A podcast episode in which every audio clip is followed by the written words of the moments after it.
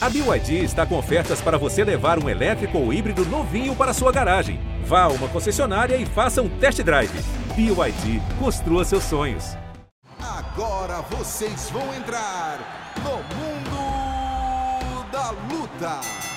Salve, salve galera! Sejam muito bem-vindos ao podcast Mundo da Luta, podcast especializado em esporte de combate. Eu sou Marcelo Russo do Combate.com. Essa semana temos aqui Anaíssa, Adriano Buquerque. Tudo bom, senhores e senhora? Senhor e senhora? Tava com saudade, Rússia. É, férias são direito do trabalhador. Chinelinha, chinelinha. férias são direito do trabalhador. Entendi. É exatamente Sei. isso. Muito Adriano merecido. Buquerque, muito, muito obrigado. E também aqui com o nosso amigo Dudu Dantas, ex-campeão peso galo do Bellator. Tudo bem, doutor? Como é que você tá? Tudo ótimo, melhor agora, né? Poder estar fazendo parte do mundo da luta e compartilhar um pouco aqui da experiência com vocês. Vamos lá, vamos conversar um pouquinho com o Dudu a respeito da carreira dele. Dudu, eu quero começar falando contigo o seguinte.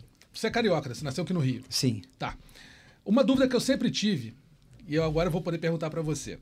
É, a Nova União, você né, treinou sempre, já treina, é, em um determinado momento ela teve uma, entre aspas, invasão de lutadores do Norte, do Nordeste, do Brasil. Você sendo carioca, a, a equipe sendo aqui do Rio, sentiu-se, não só você, mas outros, outros lutadores cariocas, sentiu assim, tipo, putz, os caras estão invadindo aqui, chegando na nossa, na nossa área, ou nu- nunca teve nada disso? Então, primeiro eu sou carioca, né, do, do Santo Amaro, do Aham. Morro Santo Amaro, sou cria aqui do Rio de Janeiro.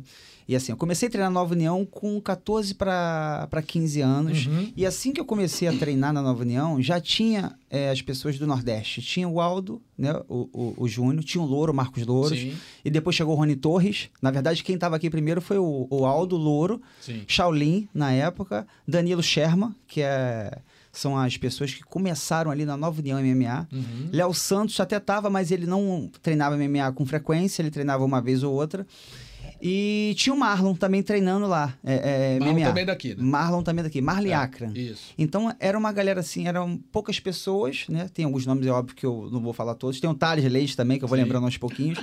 Mas tem uma galera boa, mas já tinha gente do Nordeste, né? Aham. Então, assim, tinha o Júnior e o, e o Louro. E, o- e depois chegou o Rony Torres, Uhum. de Manaus. Em seguida, chegou o Formiga, Jussier Formiga e Renan Barão, que veio através do Jair Lourenço.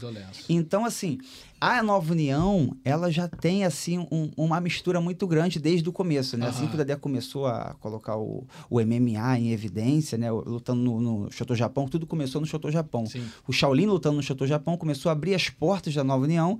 E aí começou a entrar o Louro, né? Começou a entrar o, o Aldo, que lutou, não lutou no Shoto Japão, mas ele lutou no Pancrase. Sim. Então as portas foram se abrindo primeiro no Japão, graças ao Shaolin. E aí depois veio o pessoal de os potiguares, né? Aham. O, o Renan Barão, José Formiga, Rony Marques, Claudinha. né? Claudinha, Claudinha Gadelha. exatamente. Claudinha veio depois, um pouquinho depois.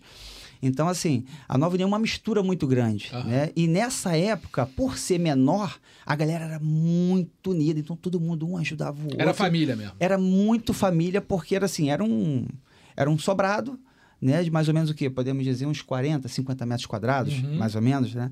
E todo mundo ali fazia todo, tudo junto. E grande parte dos atletas, eles moravam na própria academia. Sim. Então, assim, era a casa de Era todo casa mundo. de todo mundo. Entendeu? Ah, então beleza. Então essa minha dúvida realmente É. não, não, não existia, porque é ótimo. é bom Você saber. chegou a morar também na academia, Dudu? Não, não. Eu sempre morei no Morro ali do lado, né? É do lado, né? Do lado não, são seis quilômetros, É. né? Do Santo Amaro, do Morro Santo Amaro até a Praia de Botafogo, número 100, se eu não me engano. Ah, certo. Dá mais ou menos 6,4 quilômetros, né?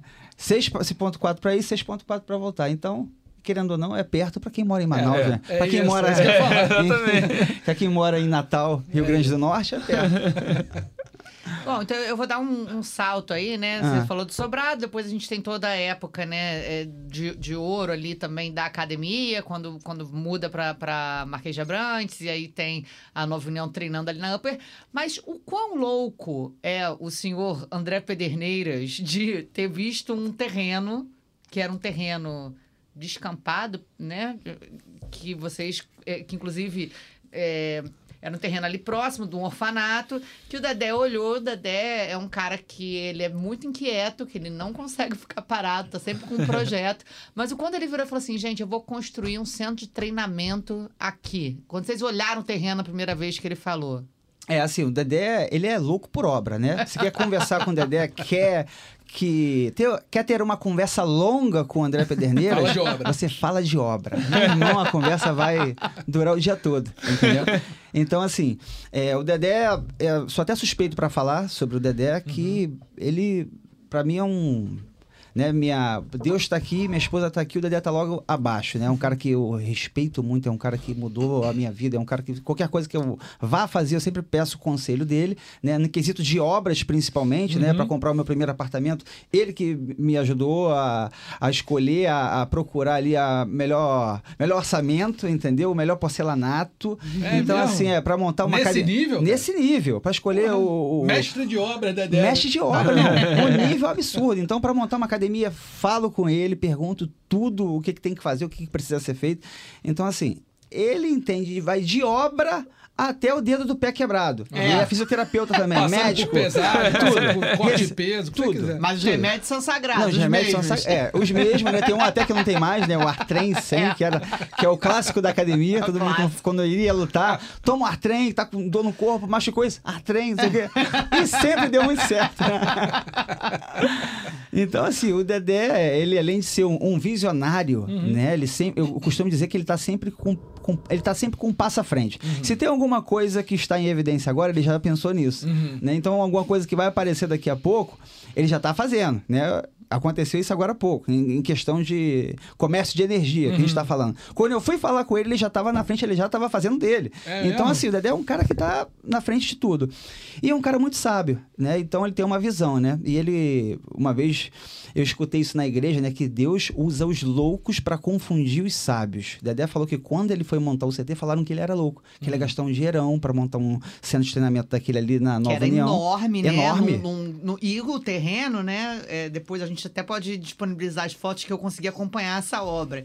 Quando eu cheguei a primeira vez e, e eu já conhecendo, eu falei, cara, só você. Porque você olhava, era um terreno gigante, mato. Mato. E árvore, né, Aninha? Tinha uma árvore gigantesca. Tinha uma, umas árvores. Aí sabe o que ele fez? Preparação física de sábado dos atletas. Isso aí. Derrubar a árvore, catar a árvore pra cá e pra baixo. Que isso, cara? Quebrar, é, é, é, quebrar os troncos, Quebrar né? os troncos. É, dividir um tronco gigante em vários pedaços para poder carregar. Que entendeu? isso? Vai cara. correr, em vez de fazer escadaria hoje, a escadaria vai ser só, porque lá é uma Isso. escadaria, É, né? Sobe e desce do, do negócio. Isso, en- entendeu? Então, assim, ele tem uma visão é, é diferente. E Aham. as pessoas, igual ele falou assim, pô, Dudu, quando eu fui montar isso daqui, é, me falaram que eu era louco, né? Agora, as pessoas me dão os parabéns e me perguntam como é que eu fiz isso. Uhum. E, assim, realmente, para ele fazer, criar uma estrutura daquela, não sei, deve ter o quê? 500 metros quadrados? Cara, é muito grande. mil É metros quadrados, grande. não tem Bem ideia, maior, assim, é. desse tamanho já não tem ideia. É. Então, para ele fazer um, algo grande daquele ali e peitar todo mundo, né, e acreditar, pô, já é digno de De né, aplauso. de, de né? aplausos, É. exatamente. É verdade. E hoje em dia, né, o CT lá da Nova União, ele funciona como centro de treinamento também, centro para eventos, né, que era uma coisa que o Dedé desejava muito. Então, tá, tá passando por sempre obra, tá- obras, tem que ter as obras, né? É, mas também já montando cenário para fazer televisão ao vivo de lá, enfim, realmente sempre um passo à frente, né? Perfeito, Aninha. Igual você falou. Ele já fazia evento antes, né? Ele tinha academia. Aí nessa academia ele fazia o próprio evento dentro da academia, que na verdade o Chotô começou ali. O Sim. Chotô 1, 2, 3, 4, se eu não me engano, foi até o 22 ou 23. Ele fu- aconteceu na academia ali na Marquês de Abrante, número 96, no Flamengo. Então era o quê? Eram dois tatames e no meio um ringue. E centro de treinamento, né? A Aninha é a prova disso. A Aninha, é, acho que é a repórter que tá lá com a gente desde o começo, começo. né? E, e ela pegou tudo isso, né, Aninha? Então, assim, era treino de um lado, treino de outro, e final de semana, uma vez por mês, ele fazia o Shotô, que ele pediu Sim. autorização para o Shotô Japão para poder estar Uhum. representando aqui no Isso. Brasil. E aí começou a fazer o evento com o quê? Com 100 pessoas. É, Mais aí- ou menos, 100, era- 150. Era, era, era mais a galera da academia mesmo mais a e galera. tal. mais os poder- amigos, É. né? Amigo, amigos família, dele, família. Aí passou pro Hebraica. Isso. Aí voltou pra academia de novo, depois passou pra hebraica de novo, ficou nessa. Academia É. hebraica. Aí ele falou: por que eu vou gastar dinheiro pra alugar um outro lugar se eu não posso fazer eu mesmo criar um centro de treinamento que vai servir? pra- E a gente ainda brincava. Eu faço aniversário no mesmo dia que o Dedé, né? A gente É. faz aniversário Aham. juntos. Aí a gente falava: Dedé, a inauguração do CT vai ser. Porque ele falava: vou alugar aqui pra quadra de escola de samba, porque é enorme, né? Ah, o é. local. É, pra cabe. festa. Eu falei: nossa festa de aniversário, Dedé. Ainda É tô, até Dedé, maior ainda que tô alguma. esperando, hein? Nossa festa junta lá. Pra explodir. É, até maior que algumas quadras ali, a, a, a Nova União, o CT. Agora, tudo tem o seu pró e, e contra. É, obviamente, agora tem uma estrutura muito melhor para vocês treinarem naquele CT. Você pode receber muito mais atletas, mas você falando desse começo no sobrado, que era essa galera e que toda essa galera foi longe, foi todos esses foram grandes, né? Thales, Formiga, você, Acran, Aldo, Louro, eh, Shaolin, todos Barão. foram Barão, Léo Santos, todos foram longe, foram grandes nomes e são ainda grandes nomes na luta. Hoje, com uma estrutura tão grande, claro, vocês têm mais estrutura, mas você sente também saudade dessa época onde todo mundo era mais unido? Agora você sente que não dá para ter aquele mesmo clima por estar tão espaçado, tanta gente. Claro, o sucesso de vocês também atraiu muita gente de outros lugares para vir treinar, porque, pô, quero treinar com esse cara, com o Dedé, com, com esses caras que fizeram sucesso, que eu quero a mesma coisa que eles. Sim, então. É, nessa época, né, é, realmente era muito mais unido. Até porque o lugar era menor e a gente tinha que lidar um com o outro o tempo todo. Se e ajudar assim, também, se né? ajudar o tempo todo, né? E assim, uma vez o Shaolin, o Vitor Ribeiro, ele falou uma coisa assim pra mim que eu nunca mais me esqueço. A gente tava num, treinando jiu-jitsu e aí tinha uma roda assim de, de atletas. E aí ele olhou pra mim e falou assim, ó, olhou pra mim, olhou pro, pro Marlon, olhou pro olhou pro Rodolfo na época, a- aí acho que o Louro também estava, o Aldo de um lado, e ele falou assim, ó, todo mundo aqui vai ter sua chance. Então aqui não precisa ninguém ficar de olho grande em em ninguém, não precisa ninguém invejar ninguém, ninguém querer o mal de ninguém. Todo mundo aqui vai ter sua chance. Então ele era um cara agregador que ele puxava o treino e era era, podemos dizer, uma Uma liderança ali. era uma liderança muito forte, né? Uhum. É, é, eu não me lembro agora a palavra, Hum. né? Então ele chegou e falava assim, ó, tinha que chegar a tal hora e ir embora a tal hora. E todo mundo tinha que respeitar ele porque ele era o único cara ali que comandava o treino, né? Acima dele só o Dedé, Sim. e o Dedé dava total autonomia pro Shaolin, e ele ia lá e fazia acontecer. Então nessa época era uma época muito boa que nem à toa que saíram diversos atletas, né? É, dali, os outros, as outras pessoas que não se formaram atleta, eles viraram excelentes professores, né? Exportou muita gente, né? Exportou. Hoje a gente tem o próprio Rodolfo, né? Você vê, tem gente na Austrália, tem gente em todos os cantos do mundo podendo viver através da luta, né? Com Uhum. sua academia, sendo professor. Exato, é. Tem o Rodolfo, tem o Marcelino Freitas, que está na Austrália, tem o, o- o Danilo Sherman, né? Que foi o cara que me botou na MMA, foi o Danilo Uhum. Sherman, que falou, Dudu, vem treinar com a gente, né? Vem aqui treinar é, é, MMA. Eu com 14 para 15 anos que eu queria treinar MMA. Então foi, ele foi o cara que me abraçou e falou, ó, vem aqui treinar, terça quinta, a partir você pode, come- você pode começar a vir a partir das 6 da tarde, você pode estar aqui que eu vou liberar o treino para você.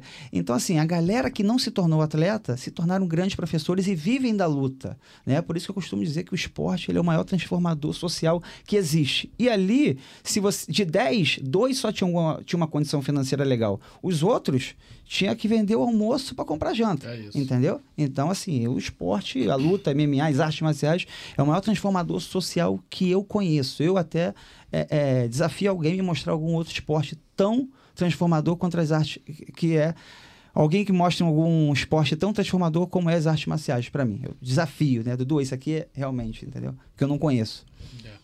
É, teu começo, você falou que começou a treinar com 14 anos. Como é que foi esse começo? Como é que você teve essa ideia de, de lutar, de, de treinar MMA? Por que não um outro, uma outra arte, ou sei lá, e partir pro judô, pro jiu-jitsu somente? Então, meu começo, né? Era, era o espelho.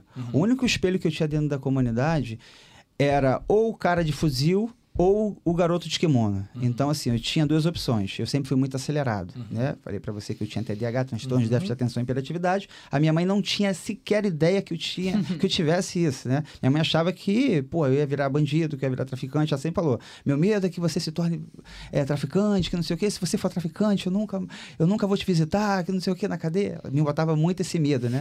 Com razão. É, com razão. Total. E assim, e aí tinha duas opções. Ou eu treinava, né? Ou eu ficava no morro de bobeira nas horas vagas que eu não estava na escola. Então eu estudava de sete a meio-dia, meio-dia e meia já estava em casa, então tinha todo esse tempo livre, né? Dentro, do, dentro da comunidade. Então, os garotos que moravam próximos de mim, eles começavam a, começaram a treinar jiu-jitsu, né? Num projeto que tinha lá, né? Um projeto, acho que o Marlon que começou com esse projeto lá dentro de Santa Amaro, e aí começou a treinar. Começaram a treinar lá. E aí eu vi Eu falei, ah, quero fazer esse negócio também, né? E aí eu precisava fazer por, por dois motivos. Um, que eu não poderia ficar de, De bobeira, bobeira. né? Então, minha mãe me prendia muito dentro de casa, mas eu fugia, pulava o muro, Uhum. entendeu? E o outro, porque eu era gordinho, gordinho, gordinho. É mesmo? Então, eu precisava emagrecer. Eu tinha, com 13 anos, eu tinha 75 Que quilos. isso, cara? Eu ó, hoje em dia eu, tô- eu tenho 72,900. Você imagina só, eu com 11 anos. Tu era gorducho então, mesmo, gorducho mesmo, não conseguia fazer rolamento. Eu dava o triângulo, imagina, você encaixa o triângulo, aí o cara te emborca, eu soltava. Porque eu passava, eu ficava com falta de ar, entendeu? Aí eu comecei a treinar para emagrecer Uhum. primeiro, né? Que eu sabia que o esporte ajudava, que eu tinha que fazer algum esporte. Eu andava de skate, mas eu tive um trauma andando de skate, caí né? Assim, fiquei com falta de ar, peguei trauma, jogava bola, mas para jogar bola, é, você precisa de um padrinho, né, para poder estar Uhum. te assessorando ali em É. algum clube legal. Então, fui pro jiu-jitsu. Aí comecei a gostar do jiu-jitsu, botei o kimono. Quem eram os caras que estavam lá quando você chegou? Tava o Danilo? Não. Não. Eu comecei primeiro no Santa Mara, Ah, só tá, lá no- lá no Santa Só Lá Mara. no, lá no Tá, lá, lá aham. na, naquela salinha, né? Mas aí já tinha o Marlon, o Acra. É, o Marlon Acre, aula. o Marlon, Marlon Acre e o Poleng. O Poleng é quase a mesma aham. idade do que eu, então a gente ficava mais junto. O Acre já era já uma Mais idade velho. avançada, mais Aham. velho, então a gente, eu não ficava muito com o Acre, né? Então eu comecei a treinar jiu-jitsu ali. E aí... um be- Poleng, Poleng, só dizendo, é irmão do Acre. É, o Poleng é irmão do É Acre, isso. entendeu? E aí a gente começou a treinar jiu-jitsu juntos, Uhum. e aí minha mãe arrumou uma briga com o presidente da Associação de Moradores. Eita. Parada de água. E aí minha mãe me tirou do jiu-jitsu. Não, você não vai treinar mais aqui com o Cassiano, que hoje em dia é meu amigaço. Pô, o Cassiano é um pai pra mim. e aí que me arrumou uma briga com o Cassiano e me tirou do jiu-jitsu. Aí eu fiquei agoniada, né? Aí ela Você conseguiu... já tava gostando pra caramba. Já tava gostando. E aí ela me botou no jiu-jitsu, pra não deixar eu sem treinar, que sabia que eu era muito agitado, e me colocou pra treinar na academia do Jorge Neném no Catete. Uhum. Aí eu comecei a treinar com o Jorge Neném. Só que era segunda, quarta e sexta. Aí eu comecei a gostar muito. E aí participei da minha primeira competição, né? Eu gosto muito de falar sobre a competitividade, que a Uhum. competição torna o ser humano melhor, né? Porque quando você compete com uma outra pessoa, você perde principalmente, você vê que você precisa, que que você, aí você começa a pensar, o que, melhorar. o que, que eu tenho que fazer É. para vencer? Ah, eu tenho que dormir melhor, né? O esporte, você tem que dormir melhor, você tem que se alimentar melhor, você tem que treinar mais. Então, tudo isso me ajudou, a competição. Sim. Aí eu comecei a treinar com o Jorge Neném na- no catete, só que eram três vezes por semana. E eu fiz, a- lutei a minha primeira competição, ganhei a primeira competição e Já mais aquele... magrinho ou gordinho ainda? Não, gordinho ainda. Ainda gordinho. Gordinho ainda, gordinho. ainda no peso não, não conseguia é, diminuir o peso Aham. porque eu não tinha essa noção aí de déficit calórico, né? Aham. Não tinha a mínima ideia. Só continuava treinando, mas continuava comendo a mesma É. coisa. Biscoito traquinas, adorava Aí. biscoito traquinas. e aí, o que acontece? A gente, aí eu comecei a buscar mais treino, mais lugares para treinar. E aí eu já sabia que tinha o André Pederneiras na praia de Botafogo número 100, né? Porque o Polenguinho continuou treinando lá no Casarão. E aí eu fiquei sabendo que o Acre ia lá treinar com, com, com o Dedé nesse sobrado. Uhum. E aí eu falei, pô, preciso ir pra lá, preciso ir pra lá. E aí eu insisti pra minha mãe pra poder ir, né? E aí quem me levou uma vez foi meu cunhado. Me pegou e me levou lá pro, pra academia do Dedé. Eu com 14 para 15 anos. Uhum. Aí ele pagou o quê? Na época era cheque, né? Nem sei se tem cheque mais hoje em dia. Pagou Tem, mas seis cheques. Nunca me esqueço, tem ninguém usa. ele pagou usa, ch- seis cheques de 60 reais. Nunca me esqueço, a mensalidade era 60 reais. E pagou seis cheques pra mim e seis cheques pra ele. Aham. Só que ele foi um, dois, três dias, não foi mais, e deixou os- cheques dele pra mim. Então eu fiquei com Pô. 12 meses um ano pago lá. E aí comecei a treinar direto. Pô, e aí que foi o meu início, entendeu? Aí eu comecei a emagrecer, porque eu comecei a competir. Aí eu competi até 70. Aí eu vi que era muito fraco pra 70. É. Aí eu tive que descer pra 60 quilos. Aí foi a primeira vez que eu emagreci, que eu tive que fechar a boca, né? Teve motivação Pra, emagrecer. mesmo. emagrecer, pra poder lutar até 60. Sim. Entendeu? Então o esporte, ele modelou minha vida É, toda. Foi, foi mudando tua vida Foi mudando. poucos, né? Aí esse foi o início. Aí Entendi. eu comecei a competir. Com 16 para 17, eu já pedi pro Danilo Sherman treinar MMA, porque todo mundo tava fazendo MMA. Uhum. Só que Isso foi em que ano, mais ou menos? Isso foi 2006. 2006. Eu tava com não, tava com 16, 2006, Uhum. 16. E aí nessa época, em, em 2016, eu não tinha eventos de MMA igual tem hoje, né? Não tinha a visibilidade que, que tem hoje, não tinha, Sim. mal tinha rede social, né? Era MSN na época, Orkut. É. Eu até te adicionei no Orkut, você aceitou meu convite. Sim, claro, sim. claro sim, pô. Deixar um testemunho. testimonial. E aí, é, eu comecei a treinar só jiu-jitsu, né? E depois vi os, os garotos treinando MMA. E aí eu Uhum. achava aquilo muito bacana. Eu falei, cara, tem que treinar isso daí, tem que treinar, tem que treinar. Só que não, não tinha ninguém pra pedir pra treinar, né? Eu era muito novo, 15, 16 anos, na verdade. Uhum. E aí eu pedi pro Danilo Sherman. Aí o Danilo Sherman, ah, Dudu, nem Ele nem perguntou porque, ah, não, vem aí terça e quinta, tá hora que eu vou estar aqui. Uhum. Aí eu comecei, entendeu? Aí eu comecei ajudando o Marlon para uma luta dele, para a segunda luta dele de MMA. Comecei ajudando o Marlon, comecei ajudando o, o, o Marcelino na época que estava entrando pro, pra MMA, o Louro, Uhum. entendeu? Comecei ajudando o Louro também, entendeu? E aí foi o começo. Aí com 17 para 18 eu estreiei na MMA, no Chotô, na própria academia do, do Dedé, contra o William Parrodinho. Aí esse foi o início, entendeu? Entendi. Boa. Vai lá. Bom, pode continuar. ah, e aí? Não, deixa eu continuar então, Não. deixa eu perguntar, porque a gente estava vendo aqui vários momentos de você no Bellator, né? É, acho que o grande momento da sua carreira até hoje foi a conquista do cinturão do Bellator, primeiro do torneio do Bellator, que antigamente tinha essa estrutura, né? Você ganhava o torneio para ir disputar o cinturão, Uhum. depois o cinturão. Como foi chegar tão jovem ali e já ser campeão do mundo, já chegar e na acho que foi logo no seu primeiro torneio que você ganhou. Foi, foi o primeiro torneio. Aham, isso. Como que foi isso para você já tão novo sair da sua realidade, dessa realidade aqui do Rio, Uhum. tá do nada ali lutando lá fora no, num dos maiores torneios do mundo e já saindo campeão? É, assim, antes, eu só vou pegar esse gancho, né, Uhum. dos 17 para os 18 anos, porque se deixar eu falar, eu vou falando aqui, Não, eu vou embora. É, mas é isso mesmo. É, o que acontece? Para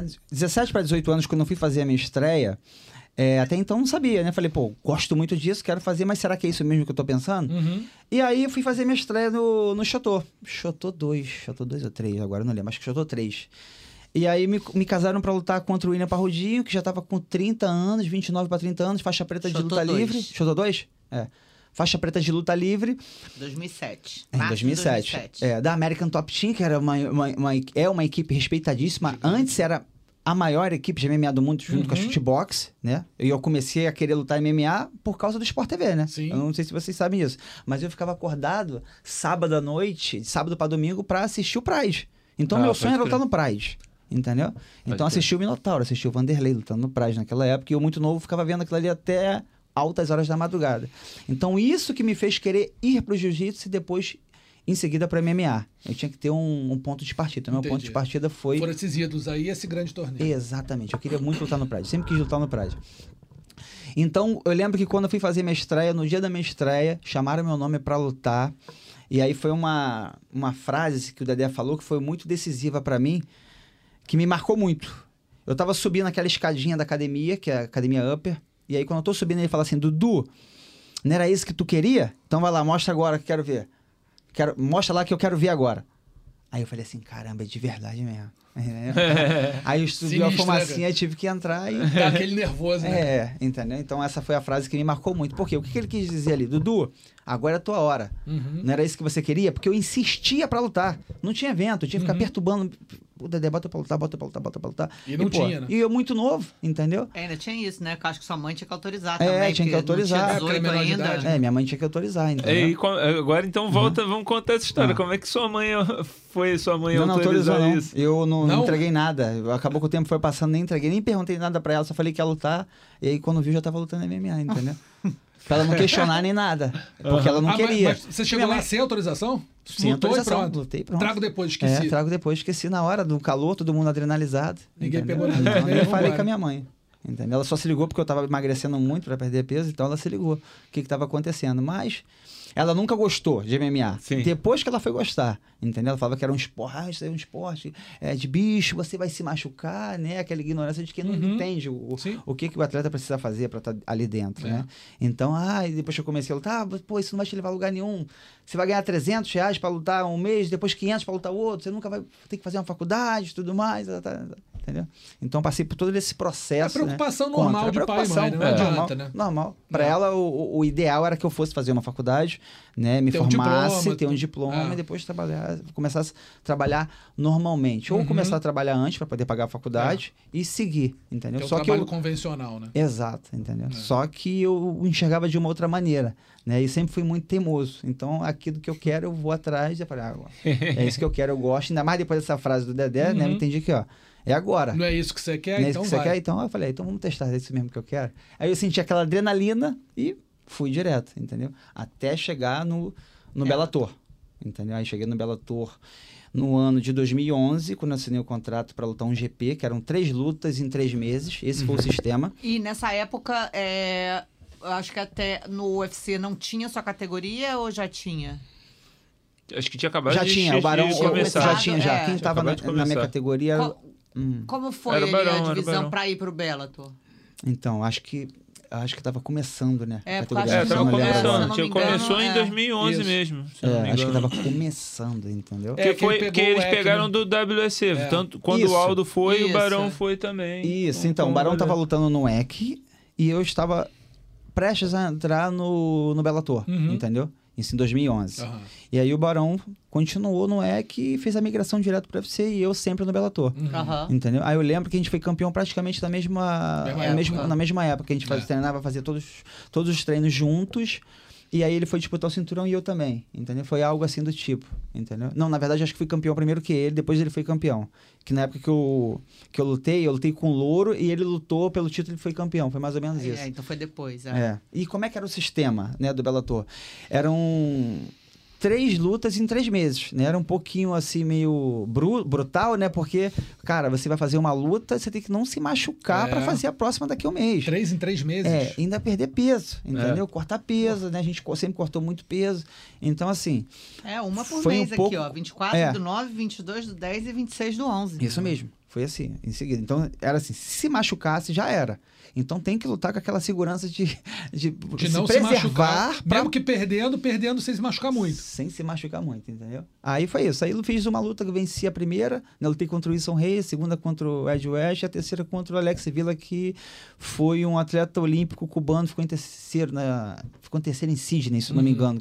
Né? E aí venci o GP, e quem vencesse o GP, o GP se credenciava para lutar pelo título no ano seguinte. Uhum, no caso foi isso. 2011, em 2012, em abril, eu Lutar lutei pelo pelo título com o americano, que era o campeão, entendeu? Uhum. E aí foi que eu tive a minha primeira conquista, meu primeiro título mundial do Bellator, Sim. entendeu? Com o Joe Warren. Contra o... Não, Zac Makovsky. não, Zac Não, Makovsky. Zac Makovsky. Zac o Joe Makovsky. Warren foi a revanche depois. Foi depois, também. entendeu? Mas aí, ganhou do Zac Makovsky. Você era novinho ainda. É, eu tinha 22 para 23, entendeu? 23 Campeão. anos. Como, aham. como é que foi isso na tua cabeça, cara? Tão novinho assim. Foi natural? Foi uma. Ou demorou pra cair? Então, foi natural porque você está dentro de um processo que você está muito focado ali, né? Então, quando você sabe que você quer também, você está focado, por mais que tenha um montão de distração, distrações, né? Por exemplo, você está dentro de uma comunidade, né? Você começa a namorar, aí você começa a ter suas coisas, você começa a comprar suas coisas com o seu próprio dinheiro, você começa a ter tudo, entendeu? Aí você começa também a incomodar algumas, algumas pessoas que estão em volta de você, né? E você é muito novo, você não entende isso e você só vai. Só vai, só segue ali o processo, né?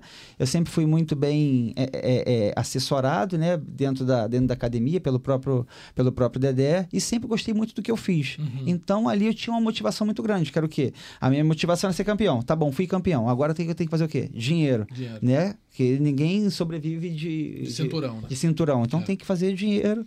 E eu sempre quis ter minhas próprias coisas, sempre quis mais, né? Eu sempre fui muito ambicioso, muito faminto pelas coisas ali que eu imaginava. Então isso sempre me fez querer progredir, sempre, querer, sempre me fez querer estudar, né? Então eu segui naquele caminho, fui indo, fui e fui vencendo, né? E assim, eu fui campeão, eu falo para os garotos hoje em dia, né, que não acreditam, fui campeão tomando que suco.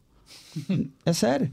Que suco mesmo, eu achava que era Mas malto. Pra, pra se. Não, não, no treinamento. Treino. No treino, né? Porque você constrói o teu corpo físico, Aham. a tua performance você constrói no treino. Sim. Então, assim, não tinha dinheiro para comprar malto. O malto, antigamente, o saco do malto era 10, 12 reais, Uhum. né? Na farmácia, ali naquelas farmácias que vendiam suplementos. Sim. E não tinha. Aí a gente comprava o quê? Que suco era 60 centavos dentro do morro, botava no saco, não botava numa, numa garrafa de 2 litros, batia e levava pra academia. Aí o nego vinha me pedir. Que é malto. Geral tomava que suco achando que era malto, entendeu? É, isso foi até em 2012, entendeu? Aí depois eu fui tendo uma condição melhor e fui comprando alguns suplementos e tal, entendeu? Aham. Agora vem cá, é, você falou aí das, das, suas lutas e teve uma que foi muito decisiva na tua vida, me parece, muito polêmica também, que foi a luta contra o louro. Deixa eu então, an é, ah. antes, pra gente seguir uma ordem cronológica. Então segue. Eu quero ir, E aí veio o show todo Bop, na verdade, né? É. Logo depois que você também. conquistou. 2012. 2012. É, como foi ali, por que lutar? E ali você acha que você sofreu com um tipo de pressão do tipo, caraca, todos os holofotes eram do Dudu, campeão do Belo, que não sei o quê. E foi numa época que que, que o Dedé né, quer dizer, que o evento tava ali para também chamar atenção, que acho que foi perto de um UFC, é. enfim, era aquele momento de explosão do MMA no Brasil. So, na sua cabeça, como é que foi, foi aquele momento e lidar com aquela derrota Tyson que não. Tyson não, você super falar. favorito, né? Pô, eu lembro até Tudo. hoje. Você lembra? É. Então, foi muito bom você tocar nisso, porque aquela ali foi uma das lutas que eu mais aprendi. Não hum. aprendi dentro da luta em si, aprendi fora, né? Sim. Porque aconteceram muitas coisas fora da luta que ninguém sabe, né? Então, assim, os bastidores. Primeira coisa que me desestabilizou. Né, mentalmente. Uhum. Que hoje em dia eu tenho total noção que luta é 90% mental. Uhum. Não adianta você treinar. Se você não tiver com a cabeça boa, esquece, você não vai dar certo lá dentro. A luta é, é assim. Sim. Ali dentro é muita pressão, é muita. é mais mente. A tua mente que vai mandar em todo o teu corpo. Teu corpo pode estar muito bem treinado, você pode estar no shape, voando, com gás impecável, mas se tua cabeça não estiver boa, já era. Você vai jogar todo o trabalho por água abaixo. Então, é, o lutador ele tem que se preparar tanto mentalmente, se proteger mentalmente, uhum. se preparar e se proteger. Blindar, né? Se blindar. Tem que uhum. ter alguma pessoa ali para te blindar. Né? O que, que, aconteceu? Eu lembro que nessa luta, eu só fiz essa luta porque o Bellator estava demorando muito. Então eu tive esse problema com o Bellator no começo, na primeira gestão do, do Bijor Hebner, que foi o primeiro, primeiro presidente do Bellator, que eu demorava muito para lutar, porque eu tinha que esperar o próximo GP esperar o campeão uhum. do GP para poder lutar comigo. Uhum. Então, isso me dava uma, uma, agonia muito grande. Imagina, você com 23 anos, acabou no de auge, vencer no auge, o, treinando com os treinando caras pra caramba. também, que os Exato. caras no auge junto com você, Todo, pegando é. outra os caras lutando muito mais do que eu, né? O, o, o Barão lutando toda hora, ajudava o Barão e o, o Aldo lutando toda hora. Então, eles e já eram campeões. de bolsa, né? De ter até... o dinheiro. Exatamente. É isso aí, fazer dinheiro. Queria fazer mais dinheiro, queria lutar mais. Claro. Então, assim, demorava muito para lutar. E aí o Dedé incomodado com isso, fez um show aqui e, e me botou para lutar, né? Conseguiu um patrocínio, se eu não me engano, do governo do estado e aí me botou para lutar aqui. E eu lutei contra esse Tyson não. É, eu tava super bem pra luta, ótimo. Só que no dia da luta, é, dentro do batalhão de operações especiais, que não foi no choque, que foi no centro da cidade, ali no Batalhão do Choque. E aí a gente ficou num, num so, numa parte de cima, assim, num sobrado, aquecendo. E aí começaram a deixar entrar um montão de jornalistas, uhum. né? Então, assim, é, a gente sabe que... Durante o aquecimento. Durante o aquecimento. Durante o evento. Durante o evento aquecimento. E aí os jornalistas entraram, né? Não vou falar qual, quem é que foi, nem o nome, oh, mas eu lembro de tudo. Oh. Não, não foi nem não. não. Eu tava. Mas assim. Eu... Mas eu tava de folga, que eu lembro. É. Tá? Eu fui nesse dia como só assistir. É. Eu tenho tá fotos, eu lembro. E aí o que acontece? Nessa época, antes da luta com o Louro, já tava tudo certo para lutar com o Louro também. Tava, é. Porque o Louro tinha vencido o GP. Então, assim, eu tinha que lutar com o Louro. E aí esse jornalista entrou lá e começou a fazer um montão de perguntas, e esse tipo de pergunta. eu não estava cabeça. preparado, eu não estava preparado. E aquilo me estabilizou. Ele, ah, Dudu, e você? É, como é que. E sua próxima luta agora com o Louro? Como é que vai ser? Você lutando com um amigo? Eu travei e falei assim, caramba. Ah, não sabia nem o que falar na hora. Então aquilo me desestabilizou. Eu falei assim, cara, como é que um cara desse fazer essa pergunta essa hora? Então eu fiquei chateado com aquilo, né, garoto? Uhum. Né? Eu não, sou, não soube como responder, não estava preparado para isso.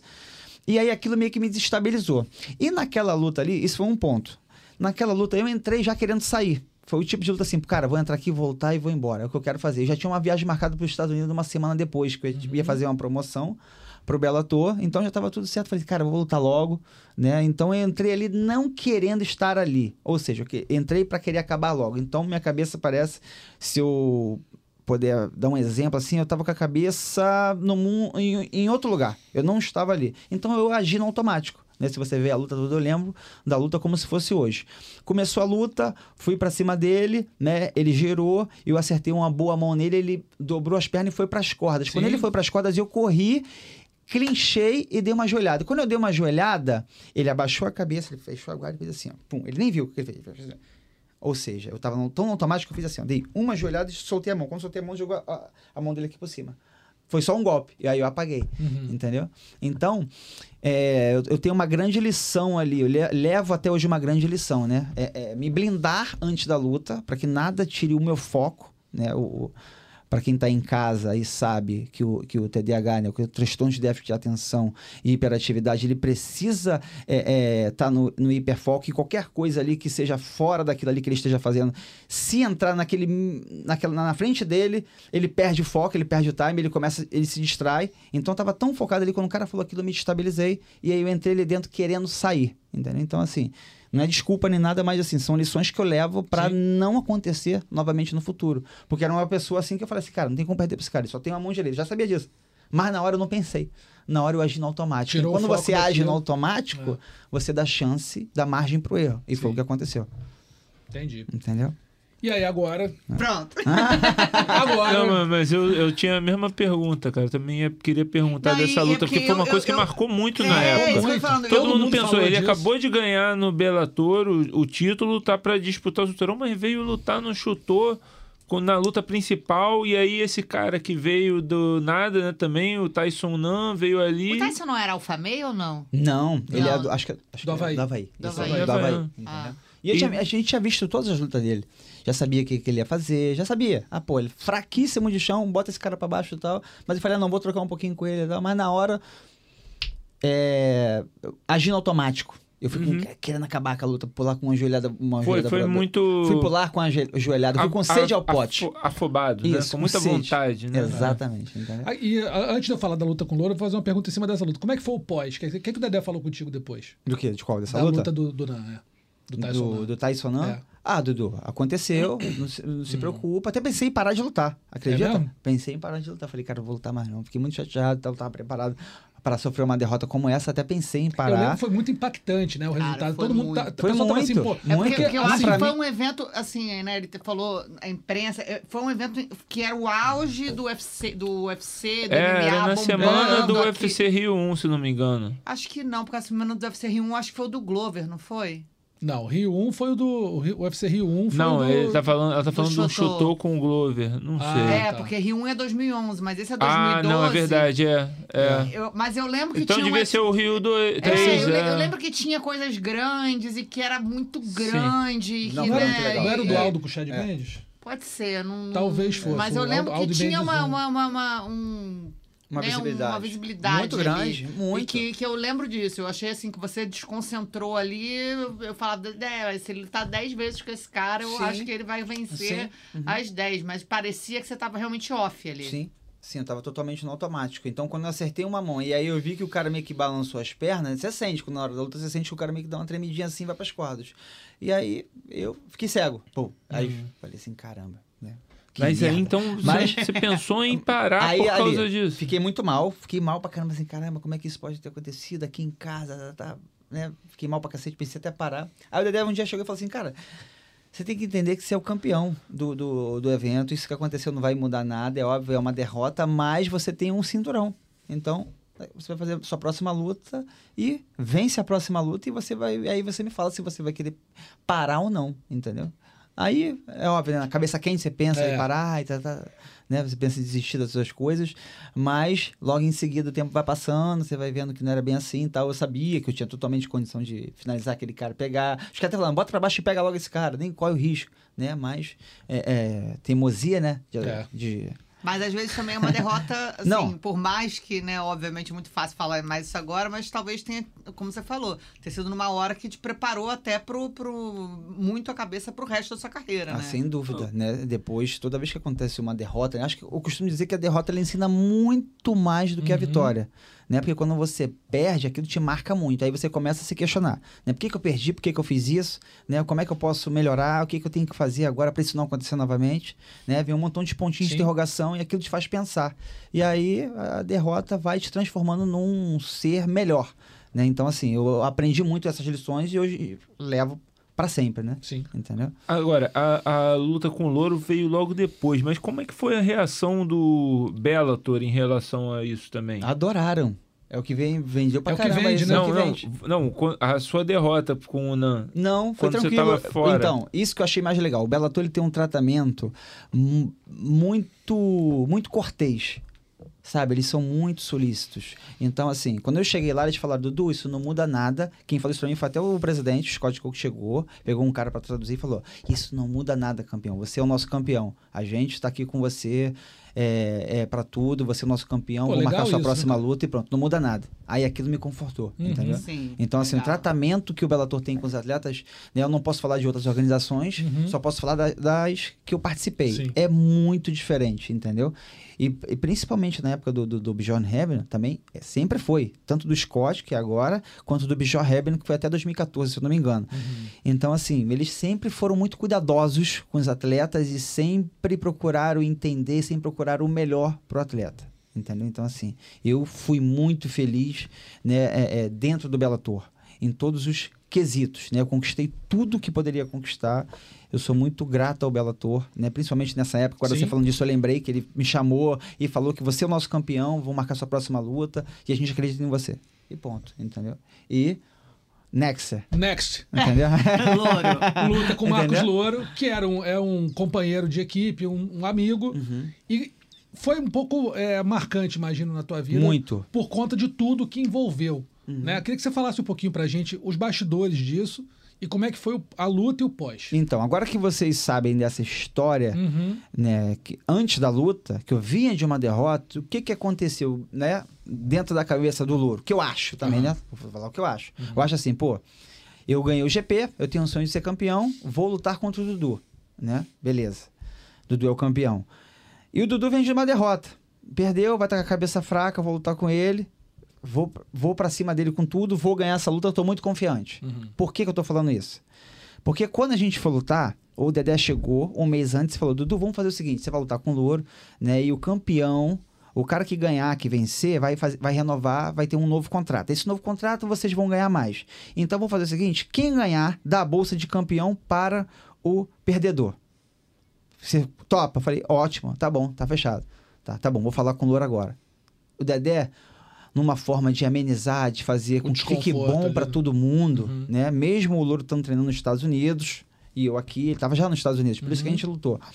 Ele falou e falou isso com o Louro, né? Conversou com o Louro, pá, pá, pá. aí depois veio e falou comigo, Dudu, o Louro não aceitou fazer aquilo, tá? É, aí, isso faltando duas semanas e meia, 15, 16 dias pra luta, ele falou isso, ó, o Louro não aceitou, queria te falar que ele não aceitou, e luta sério, Uhum. luta sério, porque ele vai lutar sério com você também. Uhum. Aí quando ele falou isso, eu falei assim, caramba, é de verdade mesmo, né? Aí eu que eu caí na real. Você já tinha passado no jiu-jitsu por uma situação assim? Não. No jiu-jitsu? Não, não, no jiu-jitsu não. Não tinha passado numa- por uma Não. situação assim ainda. Não, não, porque quando eu, come- eu comecei a competir jiu-jitsu com 14.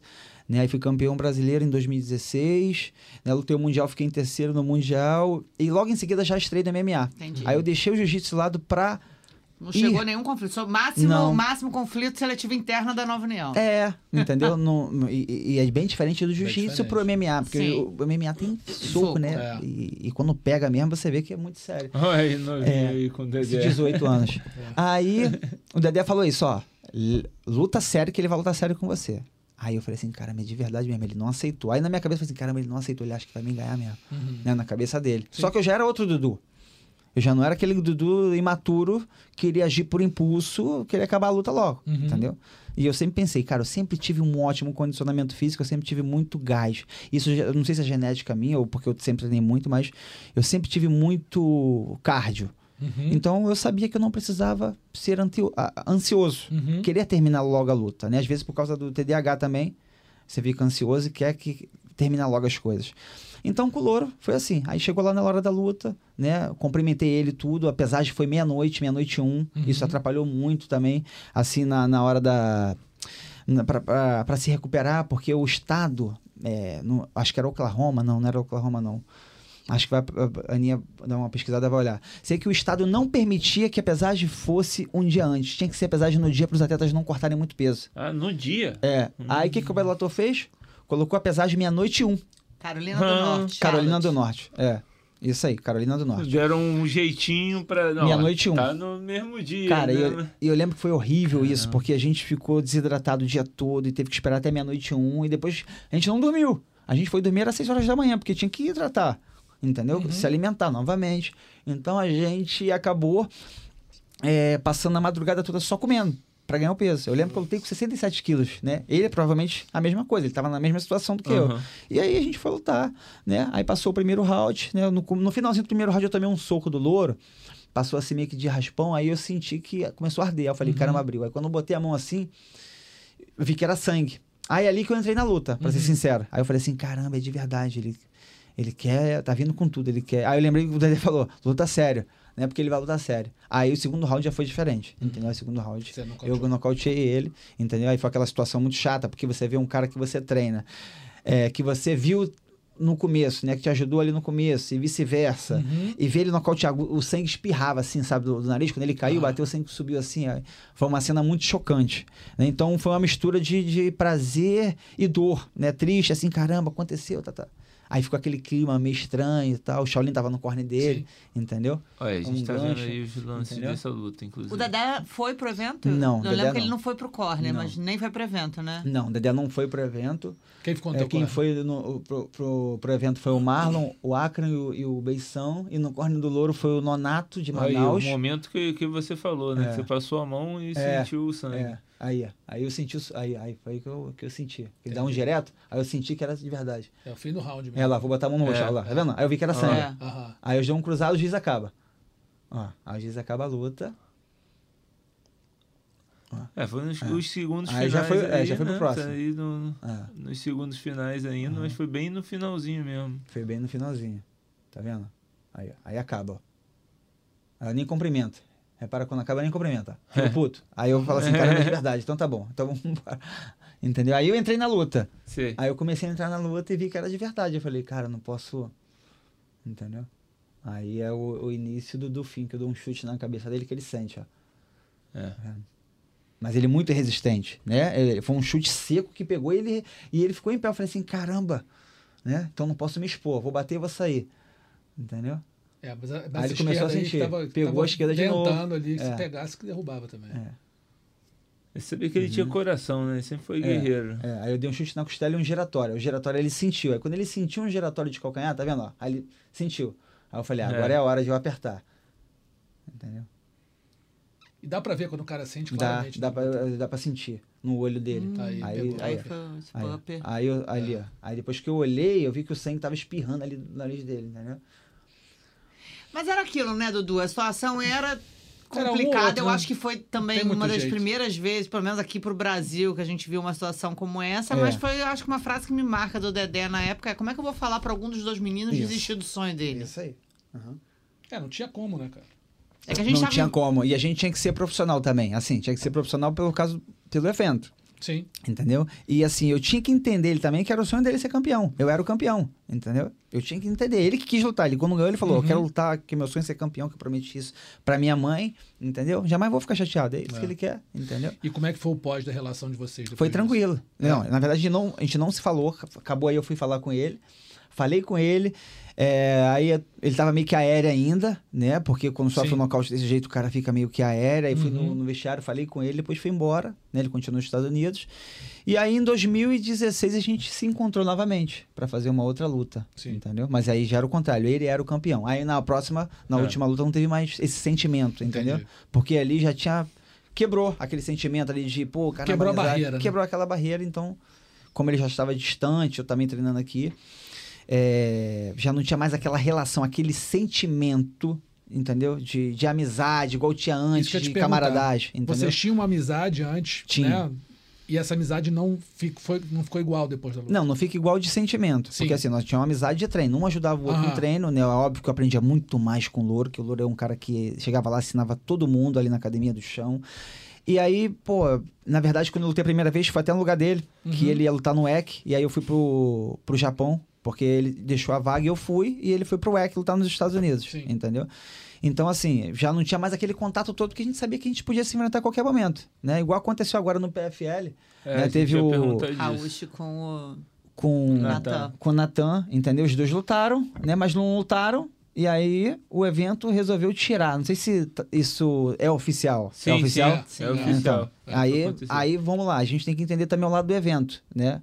O evento é que paga as contas dos atletas. Então, se eles é, é, se propuseram a lutar, a estarem no evento, né? Na mesma categoria, eles têm que saber que a qualquer momento eles podem se enfrentar. Uhum. Só que é um outro caso dele, né? Diferente do meu, porque eles treinam na mesma academia, se não me engano, no mesmo, no mesmo São lugar. muito, muito Eles são parceiros. compadres, São muitos né? parceiros, são compadres. Padrinho da, é. da filha Entendeu? do- Então, assim, é o risco que eles correm. E é o preço que eles estão pagando agora, que um tá pagando, né? É, Que é de- que no caso eles ser lutaram, né? É que no caso eles lutaram, aí a gente volta àquela polêmica, né? E o juiz deixou a luta e deu, declarou vencedor. É. Porque o juiz tem o poder também de, se você Sim. não tá afim de lutar, ah, vamos Ah, lutar, vamos lutar. tira um Advertir, ponto, Tira Tira ponto, ponto, advertir, adverte é, e desqualifica, inclusive, os dois. O ju- como o juiz deixou e a luta teve um resultado, acho que é complicado pro evento passar por isso e tirar a vaga do, do Natan, né? É, fica complicado, mas é, é- é- tem. Eles falaram que isso está no contrato. Eu não sei se na cláusula tá lá. Se vocês não lutarem pra valer, mas, o que, que é quem pra valer? É isso falando. Pois é, esse pra- que é o quem, é a problema, autoridade, quem, quem é É. a autoridade que vai dizer que é pra valer? É o É. juiz de dentro do, do ringue, que tem É. o poder de falar.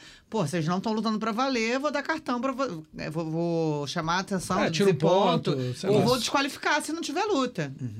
Mas É, você ma- mas entende quando bota assim, pra valer, se vocês não lutarem pra valer, não, não derem o máximo de si, vocês Mas é serão difícil, desclassificados. né? Aí fica aberto. Fica aberto, então eles podem também julgar se tira ou não. Pois é. Ah, não sei se fala, fica, fica ah, se vocês não lutarem pra valer, o juiz pode desclassificar. Aí sim, o juiz, mas porque quando você escreve um contrato e bota as cláusulas lá, tem que estar muito bem amarradinho, porque uma dessa você acaba é, é, É, se eu ainda acho que foi injusto nesse entendeu? caso.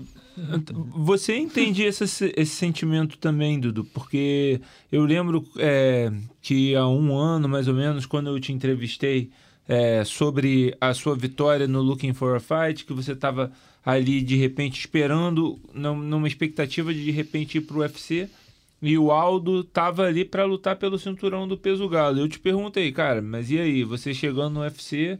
Se tiver que lutar com o Aldo, você, eu lembro você me dizer, não vou lutar com Uhum. Sem ele. dúvida, eu não. po- tem outros nomes para lutar. Uhum. É, então, assim, é uma situação também. Tem caras que você não, não quer lutar porque você sabe como, como seria, né? Mesmo, mesmo se for por um cinturão. Sim, mas nesse caso era diferente. Era GP. Quando você entra num GP com um cara que é da tua academia, você sabe que você pode enfrentar ele, entendeu?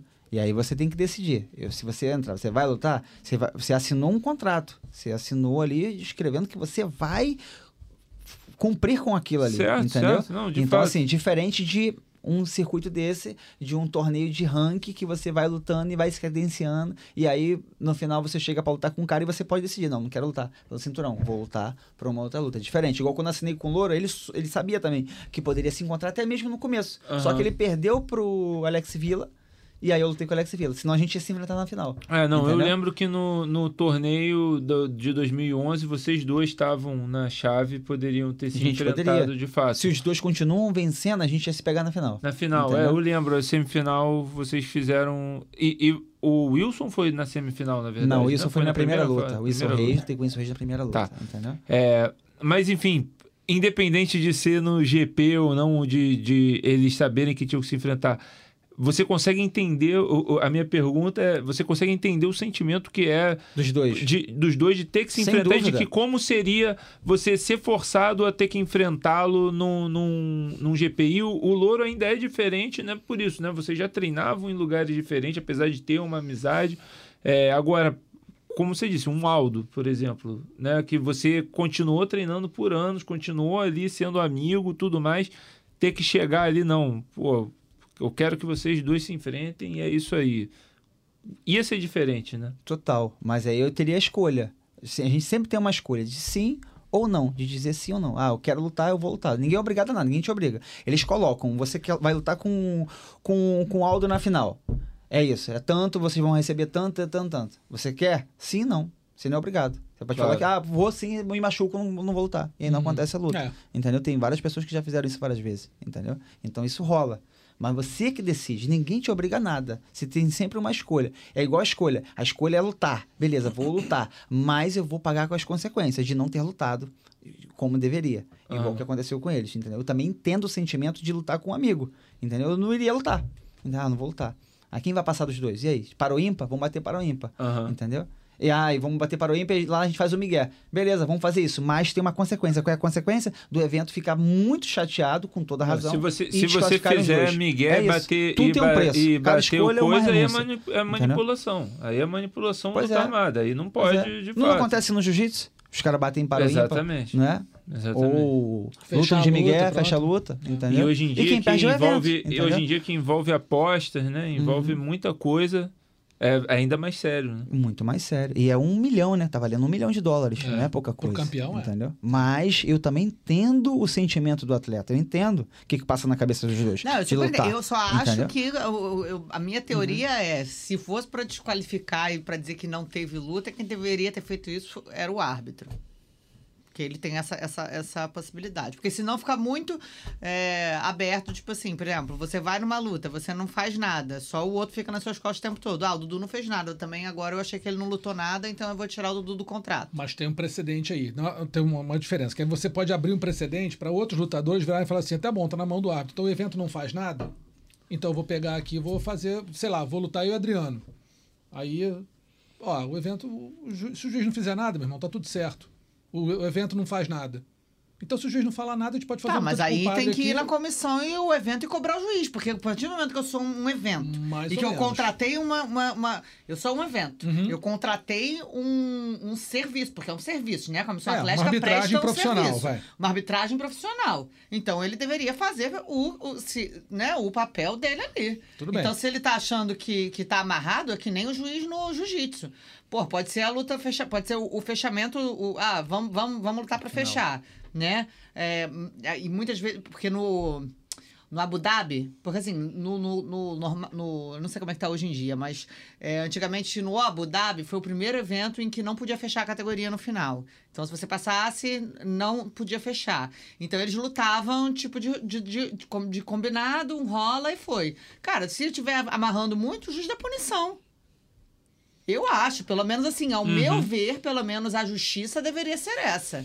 Não, eu também acho. Cobrar-se da comissária. Agora, Esse- você não vai prejudicar um atleta que passou pra colocar, pô, o, o outro que não, tem nada. Sem uma prova de armação, eu acho que eles não, deveriam, É. não poderiam ter feito o que Eu fizeram. também Até acho porque, que não. Até porque, assim, Olha só. teve luta, gente. Eu sei. Teve só que eu tô falando o luta. seguinte, eu sei. O que Natan assim, ficou nas costas o tempo todo. sem teve prova de luta. armação, sem prova de armação, você não pode tomar uma decisão definitiva. É. Concordo. Só que o evento, Só um ele é minuto, deixa eu- dono daquela luta. Ele, Sim, é, ele, sim. é, ele é soberano na, na- dentro do, do, na- do que acontece dentro do, na- Rapidinho, da, só da falar uma promoção. coisa. Rapidinho, rapidinho, rapidinho. Então, você tem é, essa promoção, ele é dono do que acontece na promoção, ele vai falar, pô, isso aqui pode prejudicar a minha promoção. Sim. Ele pode dar um. de- dentro do contrato, né? Ele pode falar: olha, eu julguei aqui arbitrariamente. Pode. Ah, mas pode. arbitrário. Ele vira, ele ele vira e fala: olha, eu acho que vocês não lutaram como Não, vocês lutaram as suas, outras, as suas outras 20 lutas anteriores sobre, sobre o nosso evento, vocês não lutaram igual. Nessa aí.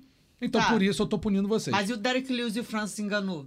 É outro evento, beleza, mas. Não, mas, é, é- mas o É, princípio é, é a o mesmo, coisa, é é isso o que eu tô falando. mesmo. É o Eu mesmo. concordo O que, com o que eu acho é o seguinte, cima, se fosse armação, se fosse Eu acho armação. que tinha um- tinha eles, um não, não, não. holofote Se fosse armação, dois, eles ainda seriam burros. Porque se fosse eu armação, eu ia falar assim, Adriano, quem vai passar? Eu ou você? Claro, eu. claro. Porra, me pega no mata-leão, porque eu ainda ganho três pontos aqui se eu ganhar no primeiro round. É. Pode e aí ser. eu nem dependo de ninguém. Pode então, pra ser. mim, isso é mais uma prova que não tem armação. Pode ser.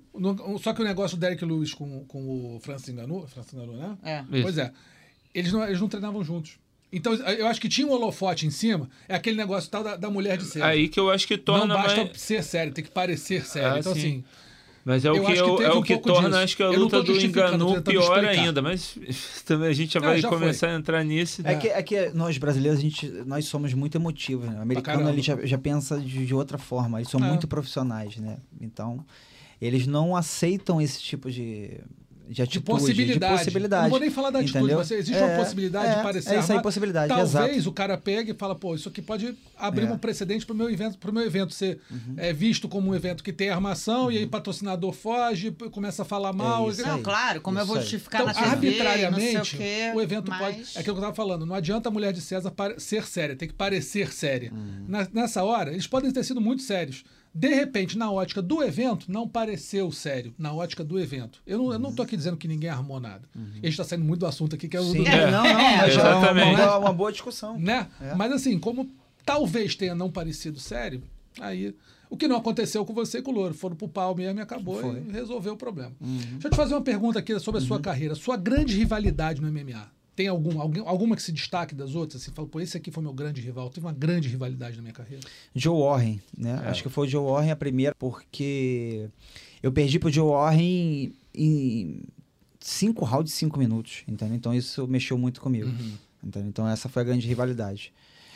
Porque até então nunca tinha perdido pra ninguém, nem na academia.